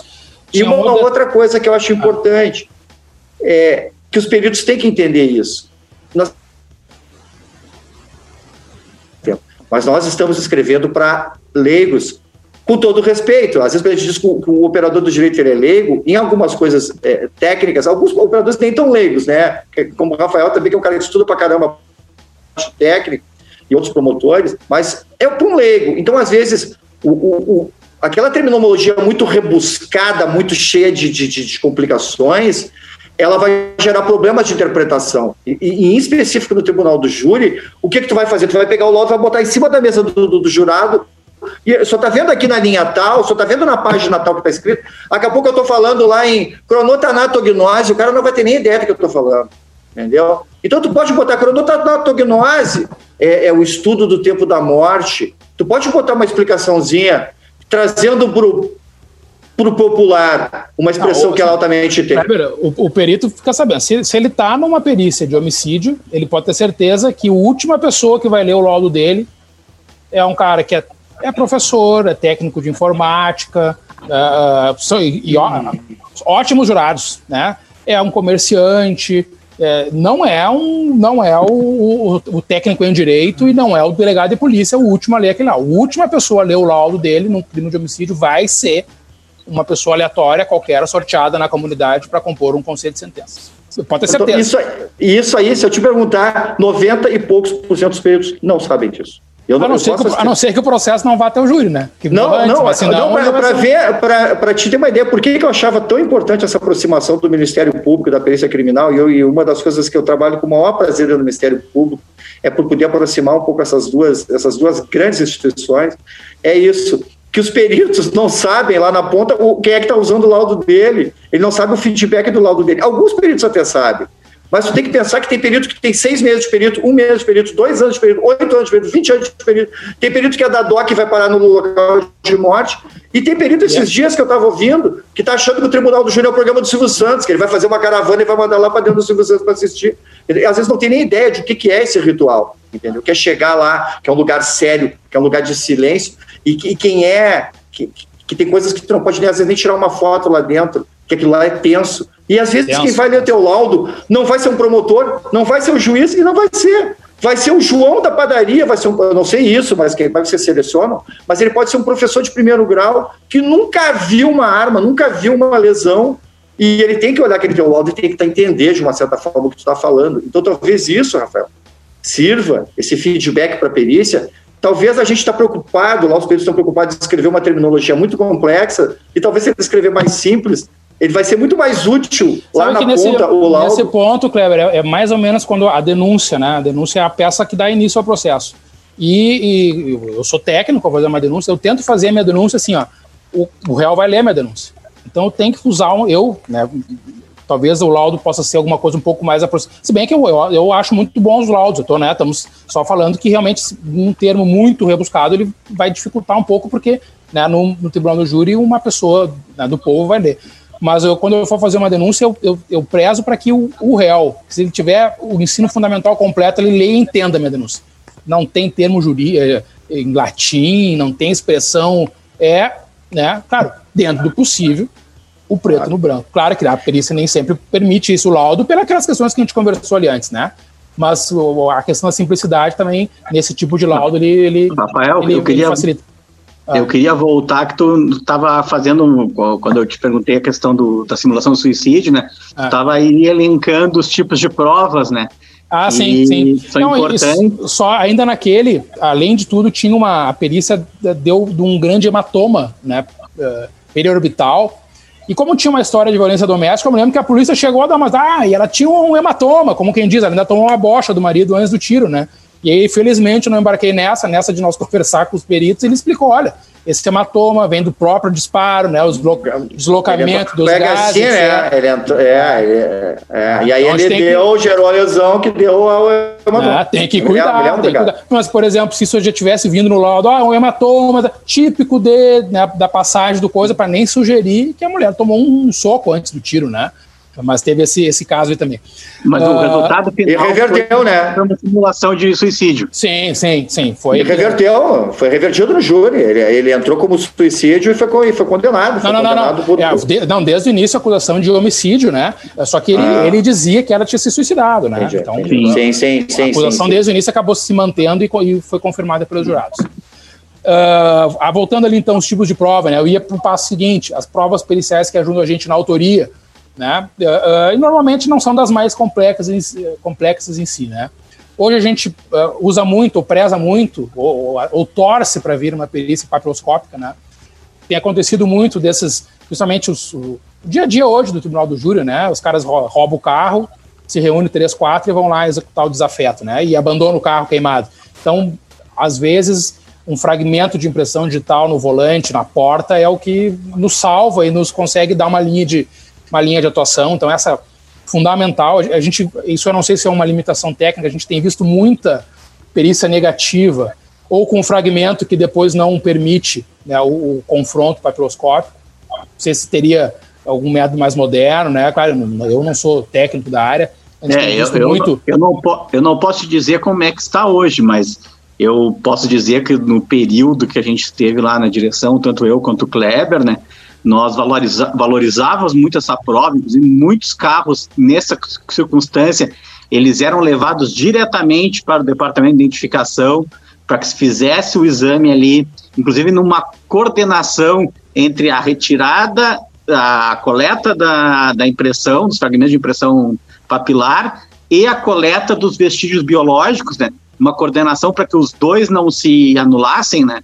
Porque muitas vezes, usando um, um determinado uh, tipo de uh, substância, pode impedir que um ou outro se efetive, né? Então se fazia muito essa, essa, essa questão. Inclusive o Rio Grande do Sul tem uh, um dos sistemas AFIS, né? Que é o sistema de identificação automática de impressões digitais mais uh, modernos uh, do mundo aí. Os resultados mais eficientes. E é, e tem maior resultado, então me surpreende tu dizer que atualmente não tem tido o mesmo retorno, né? E tu ah, quer uma coisa, Rafael? Eu digo assim, a gente observa, talvez até por estarem fazendo muito, né? E muitas acabam não dando, algumas dão, né? Algumas dão, já tem de cabeça, recordo três, quatro casos que ah, foi essa, essa perícia que nos deu uma linha de autoria, né? Mas, por exemplo, e às vezes não é nem a questão da, da, da, da do órgão de perícia em si, recordei agora, semana passada. É, mas... Um Tivemos um flagrante aqui, porque é raro, flagrante o, o, crime de homicídio não é um crime de tipo de flagrante, ao contrário do assalto, né, do tráfico. Ele é, um, é muito difícil. Na semana passada teve, os PM estavam passando uma viatura na frente da casa no momento dos tiros, pegaram, chegaram a ver a vítima correndo para fora, fugindo, né, o carro, dos, os caras saíram correndo, abandonaram o carro logo adiante, a brigada pegou o carro, eu leio na ocorrência. Carro, local desfeito, carro encaminhado ao depósito do Detran. Na ocorrência um flagrante, quer dizer, sequer. Né? É, agora, então, cara, que que é? eu fiz agora um, um ofício para a delegacia e solicitei, olha, mesmo que tenha sido encaminhado ao coisa, né, por favor, requisitem a, a perícia papiloscópica, né? Talvez alguma coisa já tenha se perdido nesse meio tempo, mas é, ela é muito importante hoje nessa, nesse, na nova dinâmica dos crimes aí contra a vida. Os caras se reunir, roubam o carro e vão, né? Às vezes nem se conhecem, porque às vezes é o, é o grupo daquela facção, né? Os caras dão uma foto do alvo, ele não é alguém conhecido ali na, na, na, na, região, né? Alguém que vem de fora e esse não é essa, essa impressão digital, às vezes a gente não tem nada. Mas tem uma coisa, Rafael, que tu falaste que é muito importante, que é o seguinte, é uma coisa que eu acredito muito, educação continuada. Então, o que, que acaba acontecendo, o que, que eu tenho verificado ao longo de anos dentro da segurança pública? Tá. Toda hora tu tem soldado novo entrando, tu tem delegado novo entrando, policial novo entrando, perito novo entrando, mudança de direção. Então, tu, às vezes tu começa, às vezes tu pega um cara que ele está inexperiente. Essas ferramentas que nessa aqui que a gente está se reunindo, essas são ferramentas que a gente pode usar para uma capacitação e mostrar o quão importantes são algumas coisas. E até averiguar certas coisas como estão sendo feitas. O Eduardo falou uma coisa, eu me lembrei de um projeto agora. Teve um projeto que nós montamos, chamou o Projeto Locar, porque o Locar é um do, Claro, a gente fez uma alusão aqui de todo contato deixa uma marca, que foi o seguinte: o AFIS, que é uma máquina virtual, que ele faz a comparação de digitais. Sabe o que a gente fez? Eu pedi para colocar uma máquina virtual dentro do plantão do local de morte. Os caras chegavam com as digitais do local de morte, submetiam dentro do sistema, dentro do plantão, dentro do local de morte. E o que, que acontecia? Essa digital ela era revelada lá no departamento de identificação, às vezes um, dois dias depois. Nós chegamos a dar digital em 20, 30 minutos depois. E tem um outro fator nisso aí que é importante, Rafael. Tu falasse que é o seguinte, ó. Às vezes o cara que coleta digital lá, ele não é o cara que submete no sistema. O cara vai lá na cena, ele vai lá, passa a fita adesiva, tá? retira digital, bota numa lamina e depois ele pega e entrega para outro cara fazer. O que, que acontece? Quando tu tem um cara que está coletando e outro que está fazendo, tudo bem, não, tem problema, não teria problema nenhum. Mas o que, que acontece? Quando o cara faz coleta e ele mesmo faz, ele faz assim, ah, minha coleta não estava boa a minha coleta. Ah, então, isso aí tem uma coisa chamada retroalimentação da qualidade. Então, o que, que acontece? Quando o cara vai lá e ele coleta lá na ponta e depois ele mesmo submete na máquina para fazer, a próxima vez que ele coletar, ele vai coletar melhor. Então, teve uma coisa de um projeto de uma época que eu não sei como é que está hoje, que a gente capacitou uma equipe lá para coletar as, as digitais principalmente de local de crime de homicídio, para que a gente pudesse dar resposta para a polícia, às vezes imediata. Teve casos que a gente deu em 30 minutos, Rafael. Tem sacanagem. E, entendeu? por exemplo, Kleber. Isso dá para assim, fazer de novo e retomar isso tudo. Voltando entendeu? ao ambiente de tribunal do júri, né? Eu fiz o pedido para a delegacia, elas vão lá tentar fazer a coleta. Mas eu, eu, eu jogo aqui meu diploma hoje, que se esse caso for até o júri, mesmo com flagrante, um, um dos caras não conseguiu fugir. Pegaram ele pulando de uma casa para outra. A mulher da vítima olhou assim pela roupa, foi ele. Mesmo com isso, eu te garanto, jogo meu diploma que lá no plenário primeira coisa que a defesa vai dizer assim, por que, que não fizeram uma digital dentro do carro? Pegaram o carro na esquina da casa, por que não fizeram as digitais? Né? Falta de informação. e aí, tá e aí mesmo com a mulher uhum. reconhecendo, nós vamos entrar na discussão se estava de noite, se estava escuro, se ela podia ver. Quando eu daqui a pouco tema Aí Porque... tu enche a Secretaria de Segurança de policial, de policial. tu, tu, falou, tu falou uma coisa ali, ó, mesmo, mesmo sem ser jurista, tu já sabe. Às vezes basta para a defesa levantar dúvida. É isso. E isso, isso não é uma crítica, é do nosso sistema. Não, Sem dúvida, é do, ninguém é, é do jogo. É então, às vezes, o, o, que, que vai levantar uma dúvida? Às vezes, o que está uh, é, concreto não pode levantar dúvida. Às vezes, o que vai ajudar a defesa a levantar uma dúvida é o que não tem. É e o residual gráfico que não. Entendeu? Essa aí, uma outra essa aí, Kleber, Kleber, deixa eu só colocar. Essa aí é um caso exemplar da quebra da cadeia de custódia. Tu tinha uma prova e tu não custodiou ela. Né? Tá. Então, é. Ah, sim, agora nós vamos entrar na discussão da cadeia, vamos ver até se vai ter validade, mesmo que acha alguma coisa, vamos ver qual é a validade disso, né? Mas enfim, né? Pra, Mas vamos lá. Não, é, é, é, uma. É, claro, eu só faço essa parte assim, ó, porque não, aí quando se acha que uma medida de, de segurança é para o Estado é tu encher de policial na rua, pode ser que não. Se ah, tu botar um monte de. Tu bota um monte de policial na rua. Se esse cara não está treinado, não está capacitado, ele vai acabar causando problema depois lá na frente. Porque, principalmente na ótica da prova, porque ele não sabe preservar, ele vai abrir o local, ele vai botar a mão no volante, ele vai usar o banheiro da cena do crime, entendeu? Que eu já cansei de ver. Ele vai fumar e vai jogar butuca dentro da cena do crime, ele vai comer no local do crime. Porque ele não está preparado, ele não foi treinado. Tu fez um curso valida para o cara para botar o cara na rua. Aí daqui a pouco ele é o cara que está responsável para isolar o local de crime de homicídio. Então a coisa é maior também, né, Rafael? Mas pode continuar Ó, aí. Uh, outra perícia, até um, foi um trabalho bem legal do, do GP aqui, do pessoal da genética, uh, de DNA. Já tivemos três, quatro casos, assim, resolvidos, a autoria resolvida por DNA. Né? Uh, dois deles, assim, bem legais, mas um especial, que, que o pessoal foi lá e fez uma coleta sem o réu saber. Né? Foi muito legal esse caso. Ele, ele era um cara que era acusado de. Ele estava preso e dava uma tinha aquelas saídas temporárias. Nessas saídas temporárias, aí ele praticou dois, três né, é, homicídios. Num deles, uh, a mãe da vítima, questão de tráfico, né? A mãe da vítima reconheceu ele. Né? Deu na polícia, foi o fulano, tem certeza, se não foi uma coisa tão fugaz, ela viu, falou, pediu, por favor, não ative meu final. Né? Teve um tempo de para reconhecer, apontou ele, ele admitia que naquele período tinha saído, tinha tido saídas temporárias do presídio, mas não dizia bem o dia e tal. Nós mandamos um pedido para a SUSEP, olha, no dia tal ele estava recolhido e estava em saída. Isso já era mais antigo, acho que né, o, aquele pedido era meio bagunçado, a SUSEP não, nessa data não tem registro de saída temporária. Em tese, ele estava aqui dentro recolhido. Né? Então, bah, impasse gigantesco, né? E só que uh, na cena lá do, do crime localizaram um boné com um fio de cabelo do cara. E o processo andou, aquilo chega para mim e diz, ah, mas Suzep, se o cara tá preso, a mãe da vítima aponta o cara com certeza, né? E tem esse boneco aqui, vamos fazer uma, vamos tentar fazer uma perícia genética. Uh, fizemos o pedido para a defesa se ela concordava, né? E tem essa, essa, discussão toda, se ele poderia fornecer, ele se negou. Não, não eu não forneço meu, meu material para confronto DNA. Claro que daí com isso aí a minha convicção se formou, né? Eu não posso sustentar para o jurado que ele é culpado porque ele se recusou a fazer uma prova, né? A pessoa tem direito ao silêncio, mas a minha. Mas que não deve, não tem. É, mas a minha convicção, deve, pelo menos, se formou, né? Aí fiz um pedido para o juiz aí da, da, época de Canoas, olha, vamos fazer um, uma mandado de busca e apreensão para coletar material genético no presídio. Ligamos para o IGP, falamos com o pessoal genético que isso é tecnicamente viável. É, tem as suas dificuldades, às vezes pode ter algum material compartilhado, mas, mas dá para fazer. Né? A gente estava organizando essa diligência quando, como ele tinha dois crimes, né, eu fiquei sabendo, olha, mês que vem ele vai estar um dia inteiro aqui pelo júri de um dos crimes. avisei o IGP, falamos com o juiz, não, vamos coletar aqui no próprio plenário. Né, ele respondendo a um júri, já vamos coletar a prova para ver se ele responde a um segundo júri. Né, e aí o pessoal do, da genética veio, falaram com o restaurante, montaram um kit para fazer a coleta discreta, né? Tinha que ser talher de plástico, uma série de cuidados. Eu me lembro que, que legal. Como o, o, DNA era do cabelo é o mitocondrial, né? Tem uma limitação também técnica. Tem, tem, tem, tem. Agora tem. eu não sou, né? Não, não sou mas técnico, hoje, hoje, hoje... eu não sou técnico, não. não vou dar detalhes, mas eu me lembro que eles pediram assim, quem tem que levar tinha que ser um garçom homem ou uma garçonete mulher para não ter mistura. Entendi, tinha algum entendi. detalhe assim. O cromossomo X. É, é fizeram todo o esquema, botaram, uh, limparam uh, a garrafinha d'água, tudo. Eu me lembro que o cara passou o dia inteiro, não tomou um gole d'água. E eu olhar, ah, o cara não vai tomar uma água, né? Pra gente tentar coletar depois. vamos dar uma batata frita pro homem. quase que eu brinco com o juiz, vamos, vamos, aumentar o ar-condicionado da sala pra ver se o cara Olha a batata frita pra Não, o cara passou o juro inteiro sentado, assim.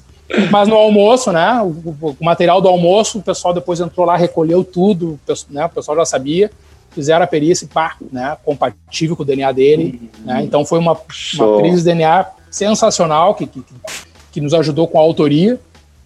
Né? Uh, confronto balístico, né? não, não é a, a, prova que mais nos dá autoria, mas é, muito comum hoje nesse, nesse dia a dia com flagrado de tráfico, o cara apronta aqui, dá duas semanas é preso com porte de arma. Então, às vezes, o, o inquérito em si não traz um elemento, vai ali no Consultas Integradas, né, ver a vida dele, ver que uma semana depois ele foi preso com uma arma de calibre compatível. Pô, vamos fazer um exame de confronto, ver se bate, né? Né, e vez ou outra acontece, né? Tem, tem... Aí que vai, que vai evoluir isso aí, né, Rafael? Com a chegada do banco de dados balísticos, isso aí vai dar um ah, boom, sim, né? Sim, Cara, com, é apoio, é um... com, apoio, com apoio do Ministério Público, né? É, claro, é um elemento muito importante. Claro que às vezes é, o ideal é o confronto balístico de uma apreensão logo após, né? Assim, ou no, no, dia, ou com pouco tempo, porque às vezes pega uma arma. Eu já tive um caso agora recente também que pegaram a arma muito tempo depois e deu positiva. Daí essa arma pode ter circulado, né? Já é uma prova que tem, tem mais, né? Tem mais nuances, assim, mas é uma prova que às vezes não dá. Tivemos um ah, caso em tudo, tudo ajuda. É o um mosaico, né? Vai juntando é. os pedacinhos lá e elas vão um ajudando. caso recente que o, e, uma, e, o confronto balístico é uma prova que dá um impacto muito bom no jurado. Ele normalmente é um laudo simples, reto, direto, mostra ali a imagem né, do projetil padrão, do projetil confrontado com as ranhuras. É, tu vê que o jurado olha assim, é, um, é uma, uma prova de autoconvencimento pro, pro jurado. Quando tem, bah, é sensacional. Né? A importância das imagens nos laudos ah. e um júri técnico com recurso de tecnologia ah. de multimídia. Sabe né, que eu só, eu só faço, sim, e, e, e, eu nem sou dos que tem mais domínio, mas eu só faço com foto colorida. E sabe que até um detalhe, né? A gente falar. Pequenas coisas, tu falou em feedback, né, Kleber? Hoje em dia, os laudos do, G, do GP vêm na foto colorida com uma marca d'água no meio. Isso atrapalha. Atrapalha, tem que tirar aquela marca d'água, eu já falei. Já assinado falei. digitalmente. Às vezes tu, tu o detalhezinho da prova está atrás da marca d'água. Atrapalha. Isso aí, tem que, isso aí dá para fazer, só que que é, o, Rafael? Isso aí peticiona. Não, provavelmente peticiona, o pessoal não tem noção, mas. Não, não, isso aí é barbada de resolver, cara. Isso aí, ó, peticiona o Calcrim ali, fala com o Vacaro. O Vacaro mostra qualquer manifestação tua dizendo que aquilo ali dificulta a visualização, eu já notei que dificulta. E aí é só dizer, porque é o seguinte, o que que tu faz? Se tu quer botar uma marca d'água, bota ela menorzinha, bota no canto. É. Isso aí eles fazem lá, é uma coisa de não, sistema. Cara, é barbada. de comunicação, mas, mas acontece. Cara, ou seja, é, e... mas são milhares de laudos que estão assim, né? Uma mudancinha vai melhorar milhares de laudos. Né? É, todos. Cara, que alguns, alguns isso não atrapalha, né? Mas é que são todos, alguns atrapalham. Pega bem onde tu tem que enxergar, né? É, é. é enxergar e mostrar, né? Mostrar. Uh, mas é até pegando esse gancho, né? O, a perícia em vídeo e imagem, uh, essas que melhoram a qualidade da imagem, já tivemos vários casos que foram muito importantes. Mesmo que ela não seja aquela perícia uh, com uma certeza científica como um DNA, né? Ela, ela é, é muito importante. Né? Que vai evoluir, né? Que vai evoluir agora na antropometria, na, na visão de medidas, né? É, uh, vai, vai evoluir muito. A gente teve um caso teve, teve bastante repercussão. Foi, é, na época que dava, deu a briga dos Uber e táxi, né? Deu muita resistência à entrada do Uber. Teve um homicídio de um motorista de Uber em Canoas. Muita repercussão, que foi bem naquela semana. Né? Uh, uh, depois se apurou que, que, na realidade, ele tinha sido morto a mando do ex-patrão, que era um dono de frota de táxi, ele tinha sido taxista pro cara, botou o cara na justiça, né? Então teve, teve todo esse contexto. Mas uh, não, logo de cara surgiu essa linha de investigação do patrão, só que não, não se chegou, no, não conseguia se botar o patrão ou ninguém das relações dele na cena do crime. Estava faltando esse, esse link. E na, no trabalho de campo da polícia, lá no local e tal, acabaram que né, fizeram busca em imagens de câmera de vigilância e identificaram um carro, lá, um, um lembra até hoje um Del Rey azul, que circulou por ali, parou, esperou, então assim, tudo levava a crer que era o carro usado. Né? Continuaram investigando, identificaram uma, um cara meio morador de rua que disse, olha, eu vi um, não, não, não vi exatamente que era, mas eu vi um cara vindo do Matagal, onde depois encontraram o corpo, perguntando onde é que eu saio daqui, com algo que parecia ser uma arma, que entrou no Del Rey, então foram chegando. E lá pelas tantas, né, a investigação foi evoluindo e pá, chegaram no dono do Del Rey, apreenderam o carro e fizeram a perícia para conf confrontar as imagens, né, uma equipe do, do IGP foi lá e tirou as fotos do carro e confrontaram com as imagens de câmera de segurança e com, assim, mesmo com as suas limitações técnicas, uma prova muito bem feita, assim, que pegava onde a, a equipe, a equipe ali é sensacional. A equipe tá assim, lá é sensacional. As, Aí acho que são duas, acho que são duas peritas, viu? Acho que é uma ou duas peritas que fazem isso. Eu não vou saber o nome, né? Delas, às vezes, é. é. Não, a imagem aumentou a equipe, tem mais peritos atual. É, tinha uma época, eu tinha uma época que trabalhava comigo, eram duas. Duas pessoas. Porque assim, a demanda ó, aumentou também. O que, que elas pegaram, né? Cara, é, tu fala um, um, gol branco, uma moto preta, tem milhares, mas Del Rey azul já não é, né, não é tão comum assim. Né? Então já tinha um carro certa né, que, que, que, se destacava. Eles pegaram as marcas de massa corrida, o carro tinha uns amassados, chapeados. Ah, maravilhoso, maravilhoso. Sobrepuseram, batia. O friso, o carro tinha um friso no vidro. Ah, sensacional, sensacional. Aquele friso na imagem da, da câmera de segurança dava meio que um flash, né?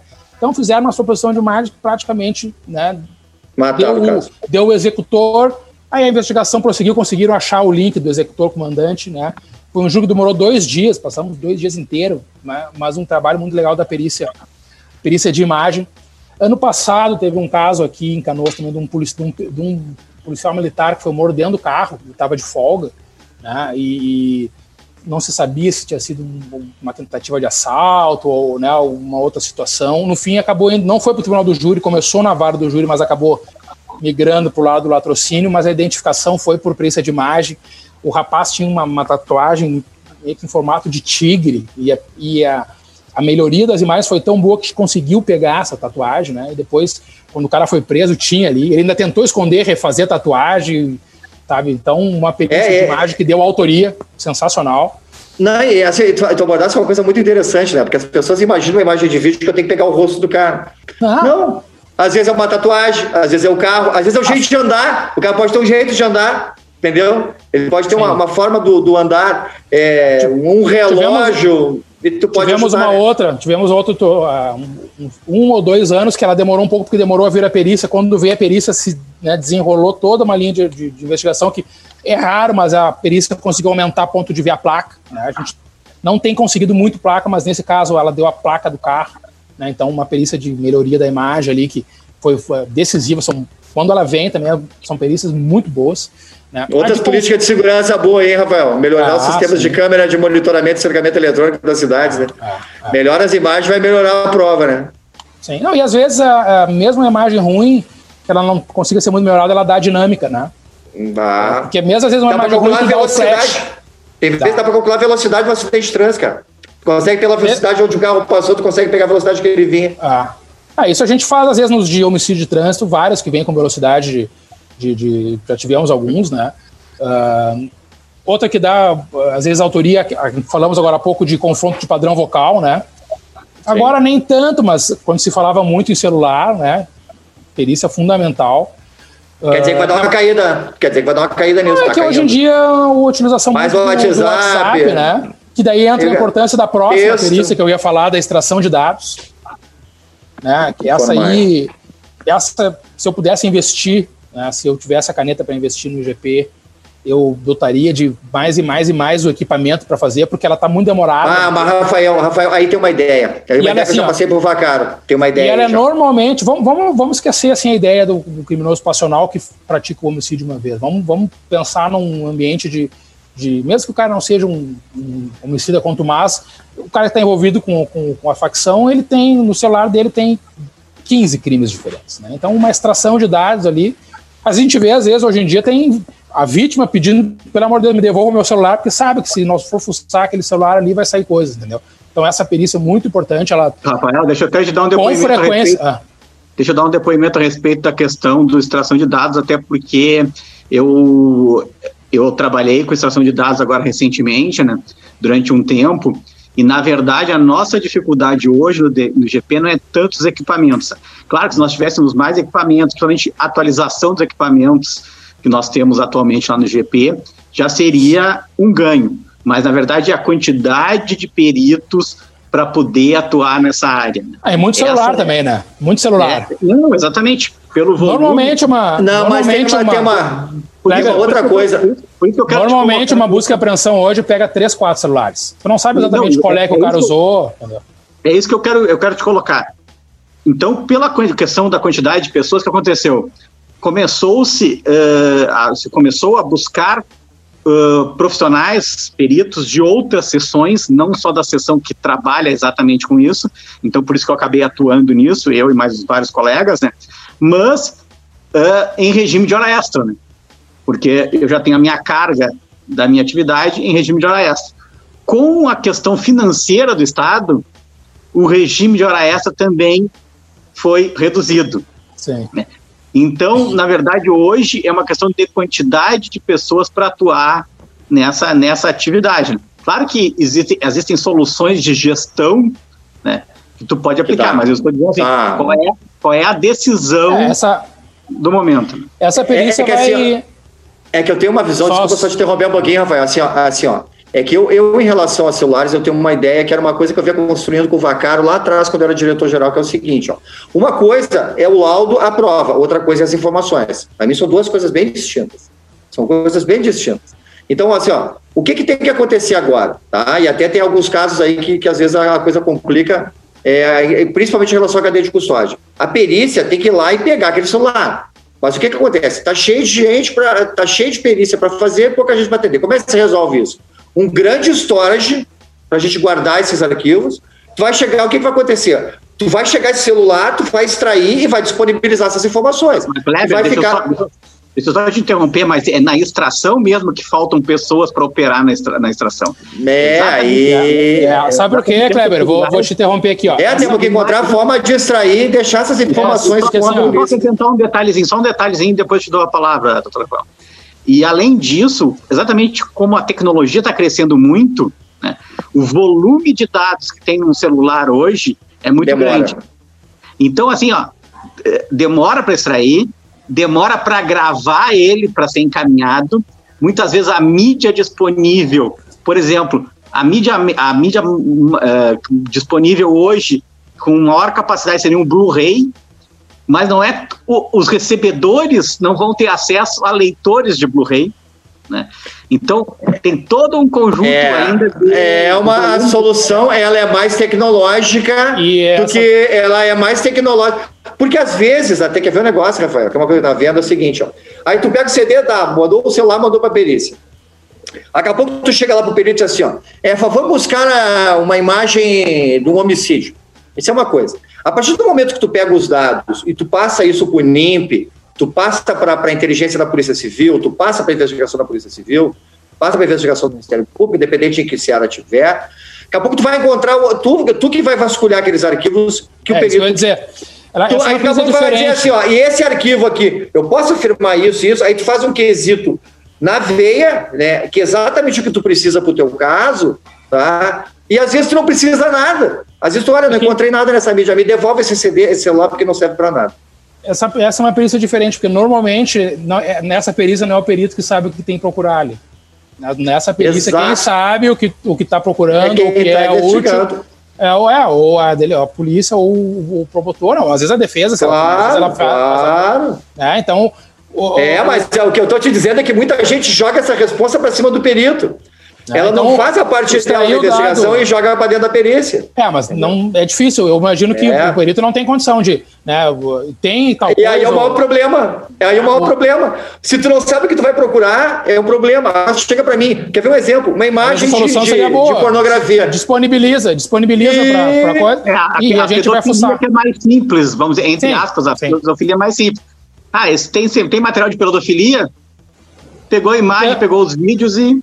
Olha só, Extrai. às vezes essa prova, tá, ah, que a gente está procurando numa extração de dados é daqui a pouco é simplesmente da relação entre os suspeitos. Eles se falavam, eles se falaram. Antes tu tinha interceptação, a quebra vinha a relação de chamadas. Ela está substituindo a interceptação, né? Antes o guardião ficava com todas as linhas ocupadas, não tinha mais canal para novas interceptações.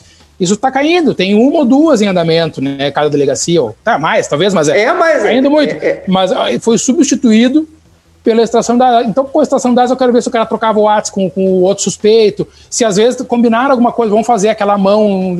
Então, às vezes é uma coisa muito pontual, né? E o, como é que o perito vai procurar isso aí, o que está extraindo o dado? Não, tem mas aí o que a gente faz.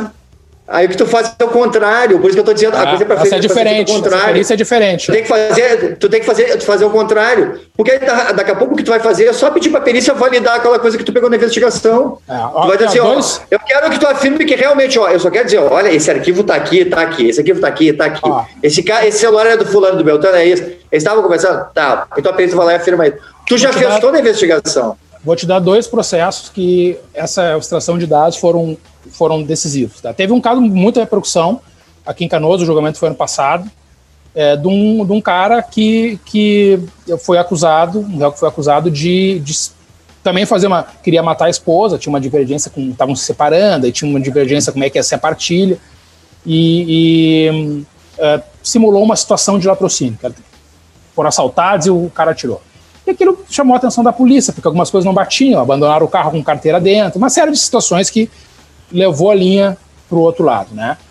E aí, né, no curso da investigação, fizeram a extração de dados do, do telefone, né? E identificaram, né? Um, um- dos correios acabou confessando, né? O cara que foi estava lá na cena acabou confessando, né? Mas a prova ainda era um pouco titubeante, mas aí foram fazer a extração de dados e, e identificaram. E assim, até muito mérito da polícia, que investiga, dos investigadores, que eles identificaram aquele volume gigantesco de WhatsApp, informação, foto, mídia, Ah, é? É um trabalho, Hercúleo? identificaram dois números suspeitos que trocaram o WhatsApp, ela vendia produtos de beleza, tentando atrair ela e já se identificou isso como tentativas anteriores de consumar esse crime.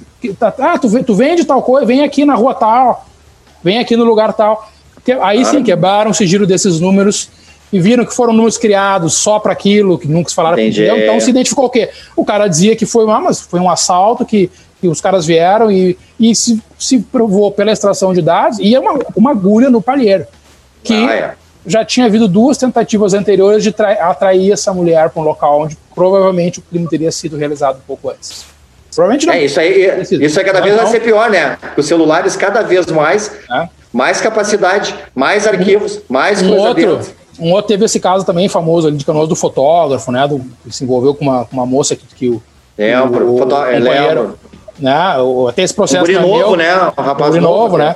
Mas o que acontece? No mesmo, parece assim que alguém viu na TV e copiou. No mesmo ano, uma outra situação muito parecida, um rapaz também que era envolvido com o tráfico, o, a- tinha a companheira, brigavam, voltavam, numa dessas brigas ela se, met- se envolveu, começou a ficar com um rapaz que era militar do exército, 18 anos, né? o cara não sabia onde estava se metendo. O real descobriu, né, pegou o celular, começou a se fazer passar pela moça e marcar o encontro, mas já com o objetivo de, né, de emboscar o rapaz e executar como de fato foi. Esse processo teve a o confronto balístico positivo, sensacional, mas o que o que deu a dinâmica e o que desmontou a defesa foi a extração de dados. E aí a importância de saber procurar ali dentro. Veio a extração de dados, eu recebi, né? Botei no processo, está no processo. Eu não sou obrigado a fuçar e mostrar para a defesa, ah, tu viu essa, essa mensagem aqui, tu viu essa mensagem ali, tá dentro do processo. Eu sabia todas as mensagens que o cara tinha, que o cara tinha trocado. Chega no plenário do júri, ele deu uma justificativa, não, não tinha como negar mais, porque a balística foi positiva, tinha uma série de provas que ele não tinha como negar. Ele montou uma, uma, uma tese de que né, descobriu a traição naquele momento, foi pego, né, com, sob violenta emoção, né? E ah, já estava nos históricos é, dele. Aí, no... tá, réplica, ah. jurado, mostrando. Na extração de dados, o que que pegou? Pegou o cara ah. tirando print de tela, montando o perfil falso, mandando as mensagens pro, pro outro rapaz. Ou seja, fazendo toda né, montando. Tu derrubou, tu derrubou, derrubou a argumentação dele. Derrubou Além de derrubar a tese da defesa, também comprovou né? E aqui nós estávamos discutindo a premeditação. a premeditação, né? Que não foi uma algo assim de violenta emoção, mas que foi algo premeditado, bolado. Não, teve um caso. Ah, teve um caso. Eu não sei como é que tá o horário. Deixa eu perguntar pro Eduardo. O Eduardo é o nosso. Não, eu, acho que, eu acho que é importante que o Rafael traga ainda mais o, a contribuição dele, porque nós, infelizmente, estamos chegando próximo do. Ué, vamos naquele, Rafael, vamos naquele do. Desculpa aí, vamos naquele do, do legista para um lado e criminalista para o outro. Esse foi um caso, né, eu estava falando, né? Uh, e, na verdade, assim, eu até estava encerrando o capítulo, viu? Ah, eu te achei eu, genial nessa. Eu te achei genial nessa. E nós estávamos aqui falando. Uh, e eu tinha separado alguns casos concretos, mas já que o Cléber provocou, esse foi um, um caso também muito, muito assim, um júri bom de fazer, também é um advogado muito técnico, né? Uh, que quando deu essa divergência ali, no, no, isso chegou no plenário, né? A perícia em local de crime foi lá. Né? O que, que aconteceu? Os rapazes eram amigos, tinham ido numa festinha, num lugar assim, ali de Canoas, na volta, meio bebemos drogados, um tinha mais mais mais escopeta dessas velhas de cano cerrado, e aí estavam meio que mexendo e tal, e lá pelas tantas um disparo, um tiro na cabeça e, o, e um corpo no chão, né? Os rapazes eles se assustam e tiram o corpo, jogam num sofá, numa, numa outra esquina, então a cena em si é desfeita, né? Perícia vai no, no local de crime e faz um laudo bem circunstanciado, né? E diz o quê? Que tem um, um orifício de entrada, né? Na testa, o orifício de saída, né? Aqui na, aqui na, atrás na occipital. Uh, observa, o perito já observa que tem muito esfumaçamento em volta do ferimento, muito esfumaçamento fazem, chamam também o residuográfico, que faz a coleta ali da, da região da, da, da, testa, né, que, que é visível, assim, um, é, muita, muita, muita, muito resquício do, do, da, da pólvora, chumbo. Uh, então tem um residuográfico positivo para a testa, né, e o perito local de crime dizendo que o orifício de entrada é na, na testa e o de saída aqui atrás. Vai para a necropsia, e a necropsia aponta justamente o contrário. O corpo tem um orifício de entrada aqui na região occipital e um orifício de saída uh, na região frontal. Alguém pode perguntar, tá, mas morreu com um tiro, né? Que importância faz, ao fim das contas, se o cara, se o tiro foi para frente ou por trás? Né? E nesse processo fazia toda a diferença, porque testemunhas que estavam lá diziam, né, que o cara estava meio bêbado e brincando com a arma e botou a arma na, na, na cabeça, da, na testa da vítima, meio que brincando. Ah, olha só o que, que eu faço e tal, e daqui a pouco a arma disparou. Né? Uh, então, com um tiro frontal, os dois de pé, né? E ele com uma arma. Até o caso acabou indo para dólar eventual, a gente identificou que ele não tinha um motivo, ele não tinha uma. não foi premeditado, mas ele assume, né? Quando ele fica brincando com uma arma encostando na cabeça do outro, ele assume o risco de matar. Né? Então, essa era a tese que eu, que eu sustentei em plenário. E, e o real dizia o quê? Que ele estava sentado no sofá, brincando com a arma e a arma dispara acidentalmente, né? Pela tese, da, pela versão da necropsia, isso era compatível com o que o réu dizia.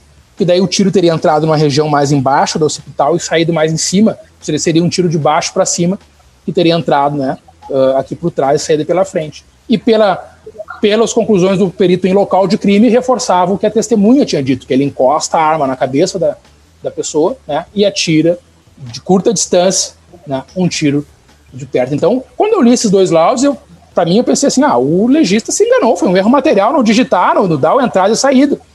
Né? Mas, como eu não gosto de deixar nada ao acaso para o plenário, fiz um pedido lá, um, um ofício só para esclarecer se realmente era isso, considerando que tinha o residográfico positivo, considerando né, a, a, foto que dava a entender que realmente o. Ah, fomos no, nós fomos no DML, nós fizemos, nós fizemos uma é, caravana, foi, foi legal, né? Mas assim, o que, que tem, o que, que eu acho importante e por que que às vezes assim, ó, não é detonar o DML, detonar os legistas, não, não, não é longe disso. Esse aqui é um caso altamente complexo, porque é o seguinte, houve uma perda de material muito grande. E o que que acontece? Aquilo que a gente vinha conversando. O criminalista, quando ele chegou no local, e o cara que atendeu esse local é meu colega de turma, ele é um período sensacional, ele é um cara, eu sei que ele é um cara exigente, demandante, técnico, o perito Mainelli, até vou citar o nome dele, porque ele é um baita no período está aposentado, tá? Ele foi lá e fez o local. Quando chega lá na medicina legal, esse às vezes o cadáver já foi limpo, o rosto já não tem mais aquele, aquela sujeirada toda que estava lá na cena do crime. Às vezes, quando vai para a mesa de necrópsia, nem tem mais isso. E aí o médico legista chega lá, quando ele vai analisar, ele olha, ele pode ser induzido ao erro. E a gente levou lá. E aí tem aquela coisa do convencimento próprio. O, o, o criminalista é convencido de uma coisa e, e o legislador. Mas o que, que aconteceu? Nesse caso, eu, eu fiquei assim, bah, eu, eu te juro por Deus, Rafael, quando eu olhei isso aqui, meu Deus do céu, como é que o Rafael vai sair dessa, cara? Um cara disse que é da frente para trás, outro que é de trás para frente, acabou. Isso, isso dava diferença e aí, na direção. Diferença. Não, Só que dava, o frente e trás dava diferença do tiro ter sido de baixo para cima e de cima para baixo. Não, mas tem uma coisa que tu usaste que foi sensacional, que eu achei sensacional. Porque é o seguinte, o que precisava justificar é se foi próximo ou não foi próximo. E os dois laudos falavam em tiro encostado. Então, aí tu, tu usou uma argumentação, olha, o é, legista acha que foi sentido, o outro acha que. Não, a tua sacada foi genial. Porque eu achei genial. Porque disse assim: olha, tia, eu não sei o criminalista, o legista. Por isso que eu acho que ele foi um lado, material. o outro é pro outro, mas, é, mas, os, mas o tiro foi encostado. Se o tiro foi encostado, como ele falou que ele atirou de longe, ele tá mentindo. E aí depois ele confessou, né? E ele confessou depois no final, né? Se não me engano, sim. Não me lembro. É, bem. é eu me lembro. Eu me, é, é. Mas o, o, o por isso que eu achei que tinha sido uma, um erro até na digitação, porque onde tinha evidência de tiro encostado é a testa. Tem pólvora, não, aqui não tinha como ter pólvora. Daí ele né, deu uma justificativa. Mas quando chega pro legista, já, já, já vê ah. outro corpo. Quando é, chega então, no legista, é outro corpo. Vê, uh, na realidade, isso até deu, evidencia talvez uma questão de metodologia que distancia o local de crime da. da, da... Exato, aí Provavelmente, deu Essa se, se conversassem em algum momento, e é, uma, é um órgão policial, a perícia, meu, hoje o protocolo é unificado da GP, né, é um órgão policial. Né? Talvez Mas... fosse de se pensar que tivesse uma comunicação entre esses setores, né? Ah, que é o ideal, tomara que o prédio novo isso aconteça, né? Em tomara. 99% dos, dos tipos de delito, um detalhezinho, né? O Eduardo é grafo, do, grafo documentoscopista, é isso? Às vezes, né? É, é uma ele, das designações. É, designações então, se for fazer uma perícia, né, para constatar um falso, ele achar quatro letras que dão a, a autenticidade e uma. Tá, é uma que não faz na diferença, mas às vezes um detalhe desses, né? Então, cara, alguém, né? O cara tá morto igual, que diferença faz? Foi o tiro pela frente. Faz toda a diferença. Faz Porque no tribunal do júri, a, não só a existência do fato, mas a dinâmica do fato. Né? É que muitas vezes é que vai. E que, nesse, e que nesse caso, a divergência dos laudos não interferiu tanto na dinâmica. Porque, é, porque, ia, porque, é, porque, ao, ao porque, porque, a defesa dele dizia que ele estava. Ele tava, ele, ele falou que ele estava. Mas mas por isso, como eu disse, por isso que eu acho que o período se não, porque a, a marca de tiro encostado era, inclusive tinha um residográfico. O cara do local de crimes olhou, não, peraí, chamou um residográfico para ver se realmente era prova para dar. Assim, e, e, não conseguimos convencer o Legios. Mas enfim, tem um outro que eu, o, nós falamos da questão da certeza, né, do perito, às vezes tem que usar uma linguagem, né, sugere que é possível que tivemos um outro caso que acho que talvez o perito tenha querido dar uma, né, uma, uma, uma categorizada e atrapalhou, né? Atrapalhou, porque ele não conhecia as outras circunstâncias do fato, e era um, e era um fato meio complexo, né? E isso gerou. Um dos fatos gerou absolvição e eu tenho convicção que foi em, em razão disso, porque a defesa se apegou muito nesse o detalhe. Perito, perito do local, perito do local, qual perito? Qual o laudo? Uh, mas assim, ó, um caso, uh, uma, uma, bo uma, boca de tráfico, né, lá, uh, o cara que era o patrão da, da, da, da boca ali, e tinha três rapazes que tinham meio que bebido e tal, estavam já se desentendendo com o cara. E naquele dia, então, o cara vai armado lá para resolver a, a, divergência deles, encontra com os três, né? E começa a agressão. Ele efetivamente ele mata um e deixa dois, dá um, um consumado e dois tentados, né? Dois sobrevivem, um é consumado. Uh, só que surge uma história de que naquele momento, né, o cara era um patrão de tráfico, ele também tinha, tinha seus desafetos, aqueles caras eram só uns caras da vila mesmo, que naquele mesmo momento vem o, o, o, vamos supor, o oponente dele, vem de outra direção, desembarca de um táxi e começam a atirar nele. Quando eu ouço a primeira vez a história, não, isso é, é aquela típica tese estapafúrdia, né? O cara quer me convencer que no exato momento em que ele está indo atirar nos, nos, três rapazes, os desafetos dele, os, os contas dele vêm da direção contrária para atirar nele. Só que isso começa a ganhar corpo porque testemunhas de credibilidade, os próprios rapazes dizem, ah, mas chegou um táxi, descendo os caras e começaram a atirar também. Então o, a, a dinâmica do fato acabou sendo que numa ponta tinha as três vítimas, no meio esse réu, né, que acabou ficando preso num, num, Desculpa, no meio as três vítimas acabaram ficando presos num fogo cruzado.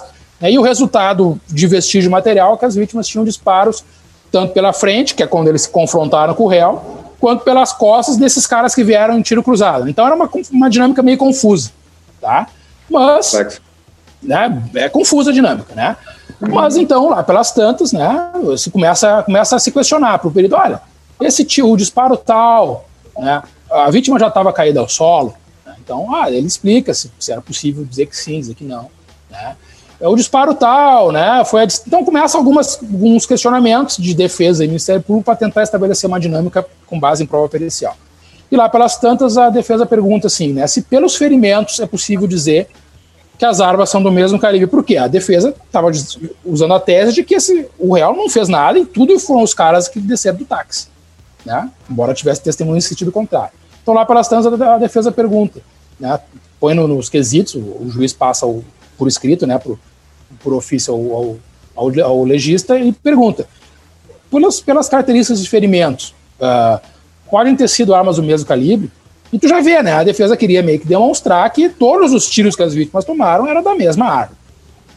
Né? Aí ele diz que sim, né? Considerando as características né, dos, dos orifícios, dá para se dizer que é do mesmo calibre. E eu já tenho uma, eu já ponho um pé atrás aqui, né? E que de, de um tamanho de ferimento, tá se perito legista possa dizer, né, que se supõe que sejam armas do mesmo, até porque às vezes a diferença, né, de é muito pequena, né? Um não, 38, e é tecido mole, né? É uma chapa metálica, né? Um 300 por 380, né? Enfim, tá? E aí a defesa faz mais uma pergunta, né? Uh, se, né, em caso positivo, há condições de afirmar que todos esses ferimentos foram causados pela mesma arma de fogo, ah, ele não, responde não, que né? sim. Ah, não, não aí não, aí não. Ele aí responde não. que sim, que aí pode. Não, né, pai? não, ele não diz categórico, mas ele diz é possível supor que foram da mesma área. Pô, aí né, nós chegamos lá no plenário, com, que já é um fato complexo, e que tem. Foi longe, foi, tem, passou, ultrapassou, ultrapassou, ultrapassou. Foi além. Não, não tem elemento. É assim, ó, quando tu não tem elemento para afirmar, diz que tu não tem elemento para afirmar.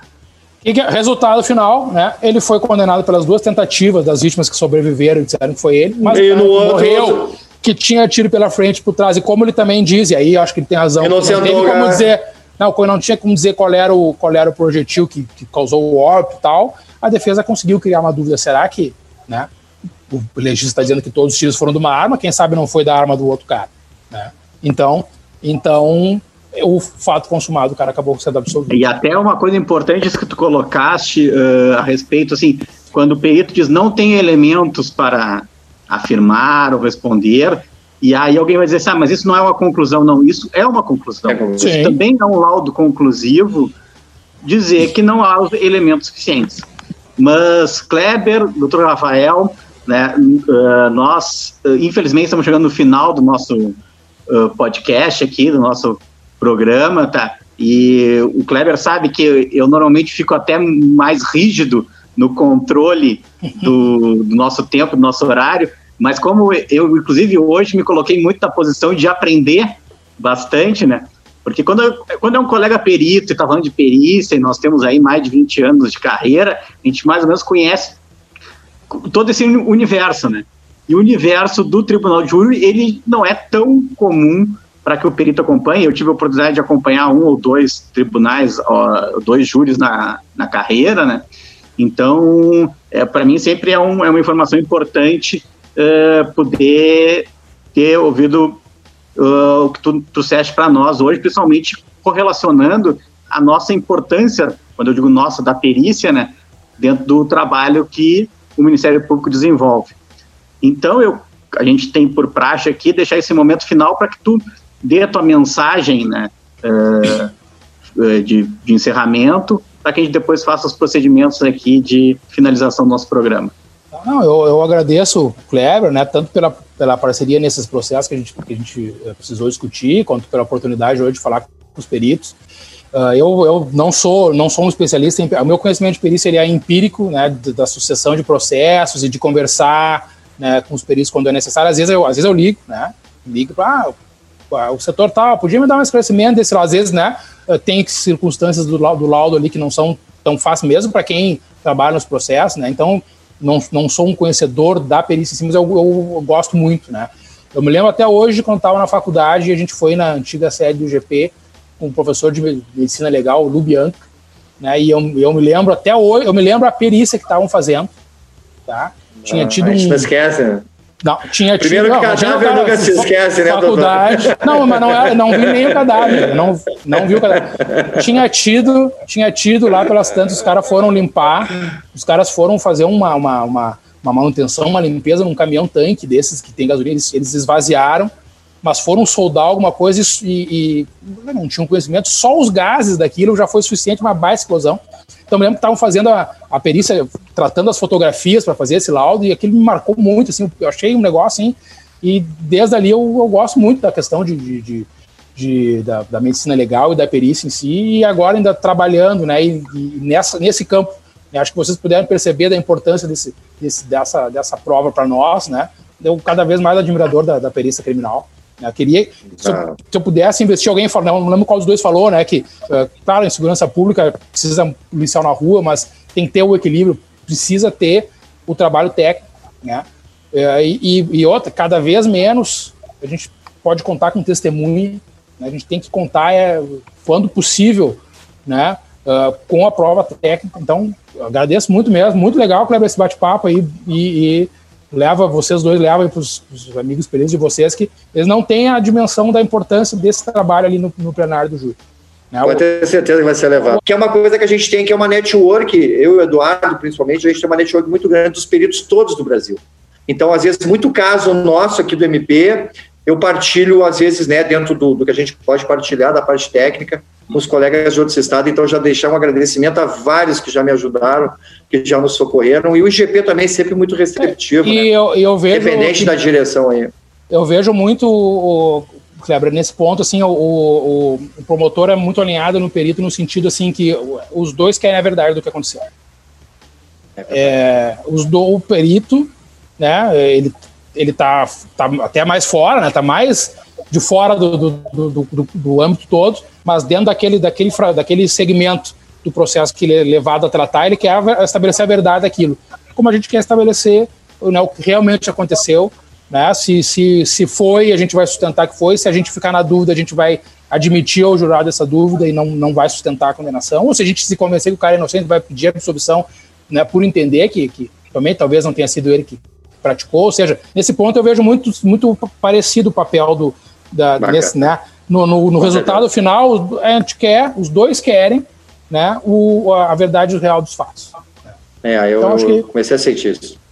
senti isso quando eu vi por dentro da isso, não, isso não sou eu, tá, Greg? Isso aí é o universo dos colegas que, não, não, que fazem não, não, não, não. Eu falo porque assim, eu tive uma experiência muito próxima oh. contigo, né, Rafael? Então eu, eu trabalhei muito contigo já, né? Sabe apesar que, do pouco tempo para fechar, assim, com uma, uma historinha curta, agora na, na quarentena, esses dias nós estávamos vendo com meu filho o filme do. Não, lembro, não me lembro bem qual deles, mas o Batman, não, não me lembro se o Returns ou o Big. Um desses Batman aí. Né, lá pelas tantas tem um julgamento meio feito às pressas ali, os caras tomam conta da ilha, né? De, de, os, os, bandidos, e meio que fazem um julgamento meio sumário, e um cara meio que, que é condenado injustamente, e aí o, o meu filho tem 10 anos, não sabe exatamente o que eu faço, mas né, mais ou menos sabe que bandido vai pra cadeia. Tem uma noção muito geral, né? E ele, ele vira e pergunta: Legal. Uh, ah, papai, tu já, tu já condenou um inocente? Ah. Vai, eles, olha, queira Deus que não. Ah, queira Deus que não. Tomara que não. Né? Então, que eu acho é, isso aí. É, o teu temor é o mesmo nosso. Né? É uma mensagem que fica aí para reflexão, né? Eu, eu, nem falei em julgamento ainda, porque isso foi na quarentena e eu não fiz júri depois disso. Né? Não, não, usei essa historinha ainda, mas é. Né? Não, é, é uma mensagem que fica para a gente aí, mas quero agradecer muito, uh, ter aceitado o convite aí uh, para conversar com a gente, né, o promotor de justiça Rafael Russomano Gonçalves. Eu quero também aproveitar falar para quem está acompanhando o podcast que tanto no YouTube quanto no, no Facebook, YouTube, canal Unbox CSI e no Facebook, na página do Fonescast, vai estar lá a gravação que nós fizemos na íntegra. E também quero reforçar aquela mensagem para quem uh, nos acompanha nos aplicativos da Apple, né, seja o iTunes, seja o Apple Podcasts, que lá é possível avaliar o nosso podcast, né, o Forenscast, e dar a sua opinião sincera, mas isso nos ajuda porque nós tivemos a oportunidade no mês de maio de estar por duas oportunidades entre os dez podcasts de crimes reais mais ouvidos do Brasil nessas plataformas. Uh, tivemos o oitavo e nono lugar em, em duas oportunidades, então, então peço que vocês continuem nos apoiando e acompanhando, principalmente nessas plataformas que podem ser feitas avaliações. Aqui nós somos apaixonados pela perícia criminal e pelos, pelas ciências forenses. Eu sou o perito criminal Eduardo Lima Silva. Eu sou o perito Kleber Miller, do Rio Grande do Sul. E nós tivemos aqui hoje no nosso episódio falando sobre a perícia no Tribunal de Júri, do júri, o promotor de justiça Rafael Russomano Gonçalves. Muito obrigado, Rafael. Obrigado, eu que agradeço. Abraço para todos. Obrigado. Eu, é, o que eu acho que vai ficar é que vai ficar gostinho de queremos mais aí, hein, Rafael? acho que vão ter outros programas aí. É, quem tá? sabe. Com certeza. Ó, já tô te devolvendo o teu processo que tu me pediu, meu. então, pessoal, até a próxima aí. Esse foi o Coinscast, uma produção Unbox CSI. Muito obrigado. Obrigado, boa noite, bom domingo. Um abraço, Rafael. Um abraço, tudo. Forensic Cast by Unboxing CSI.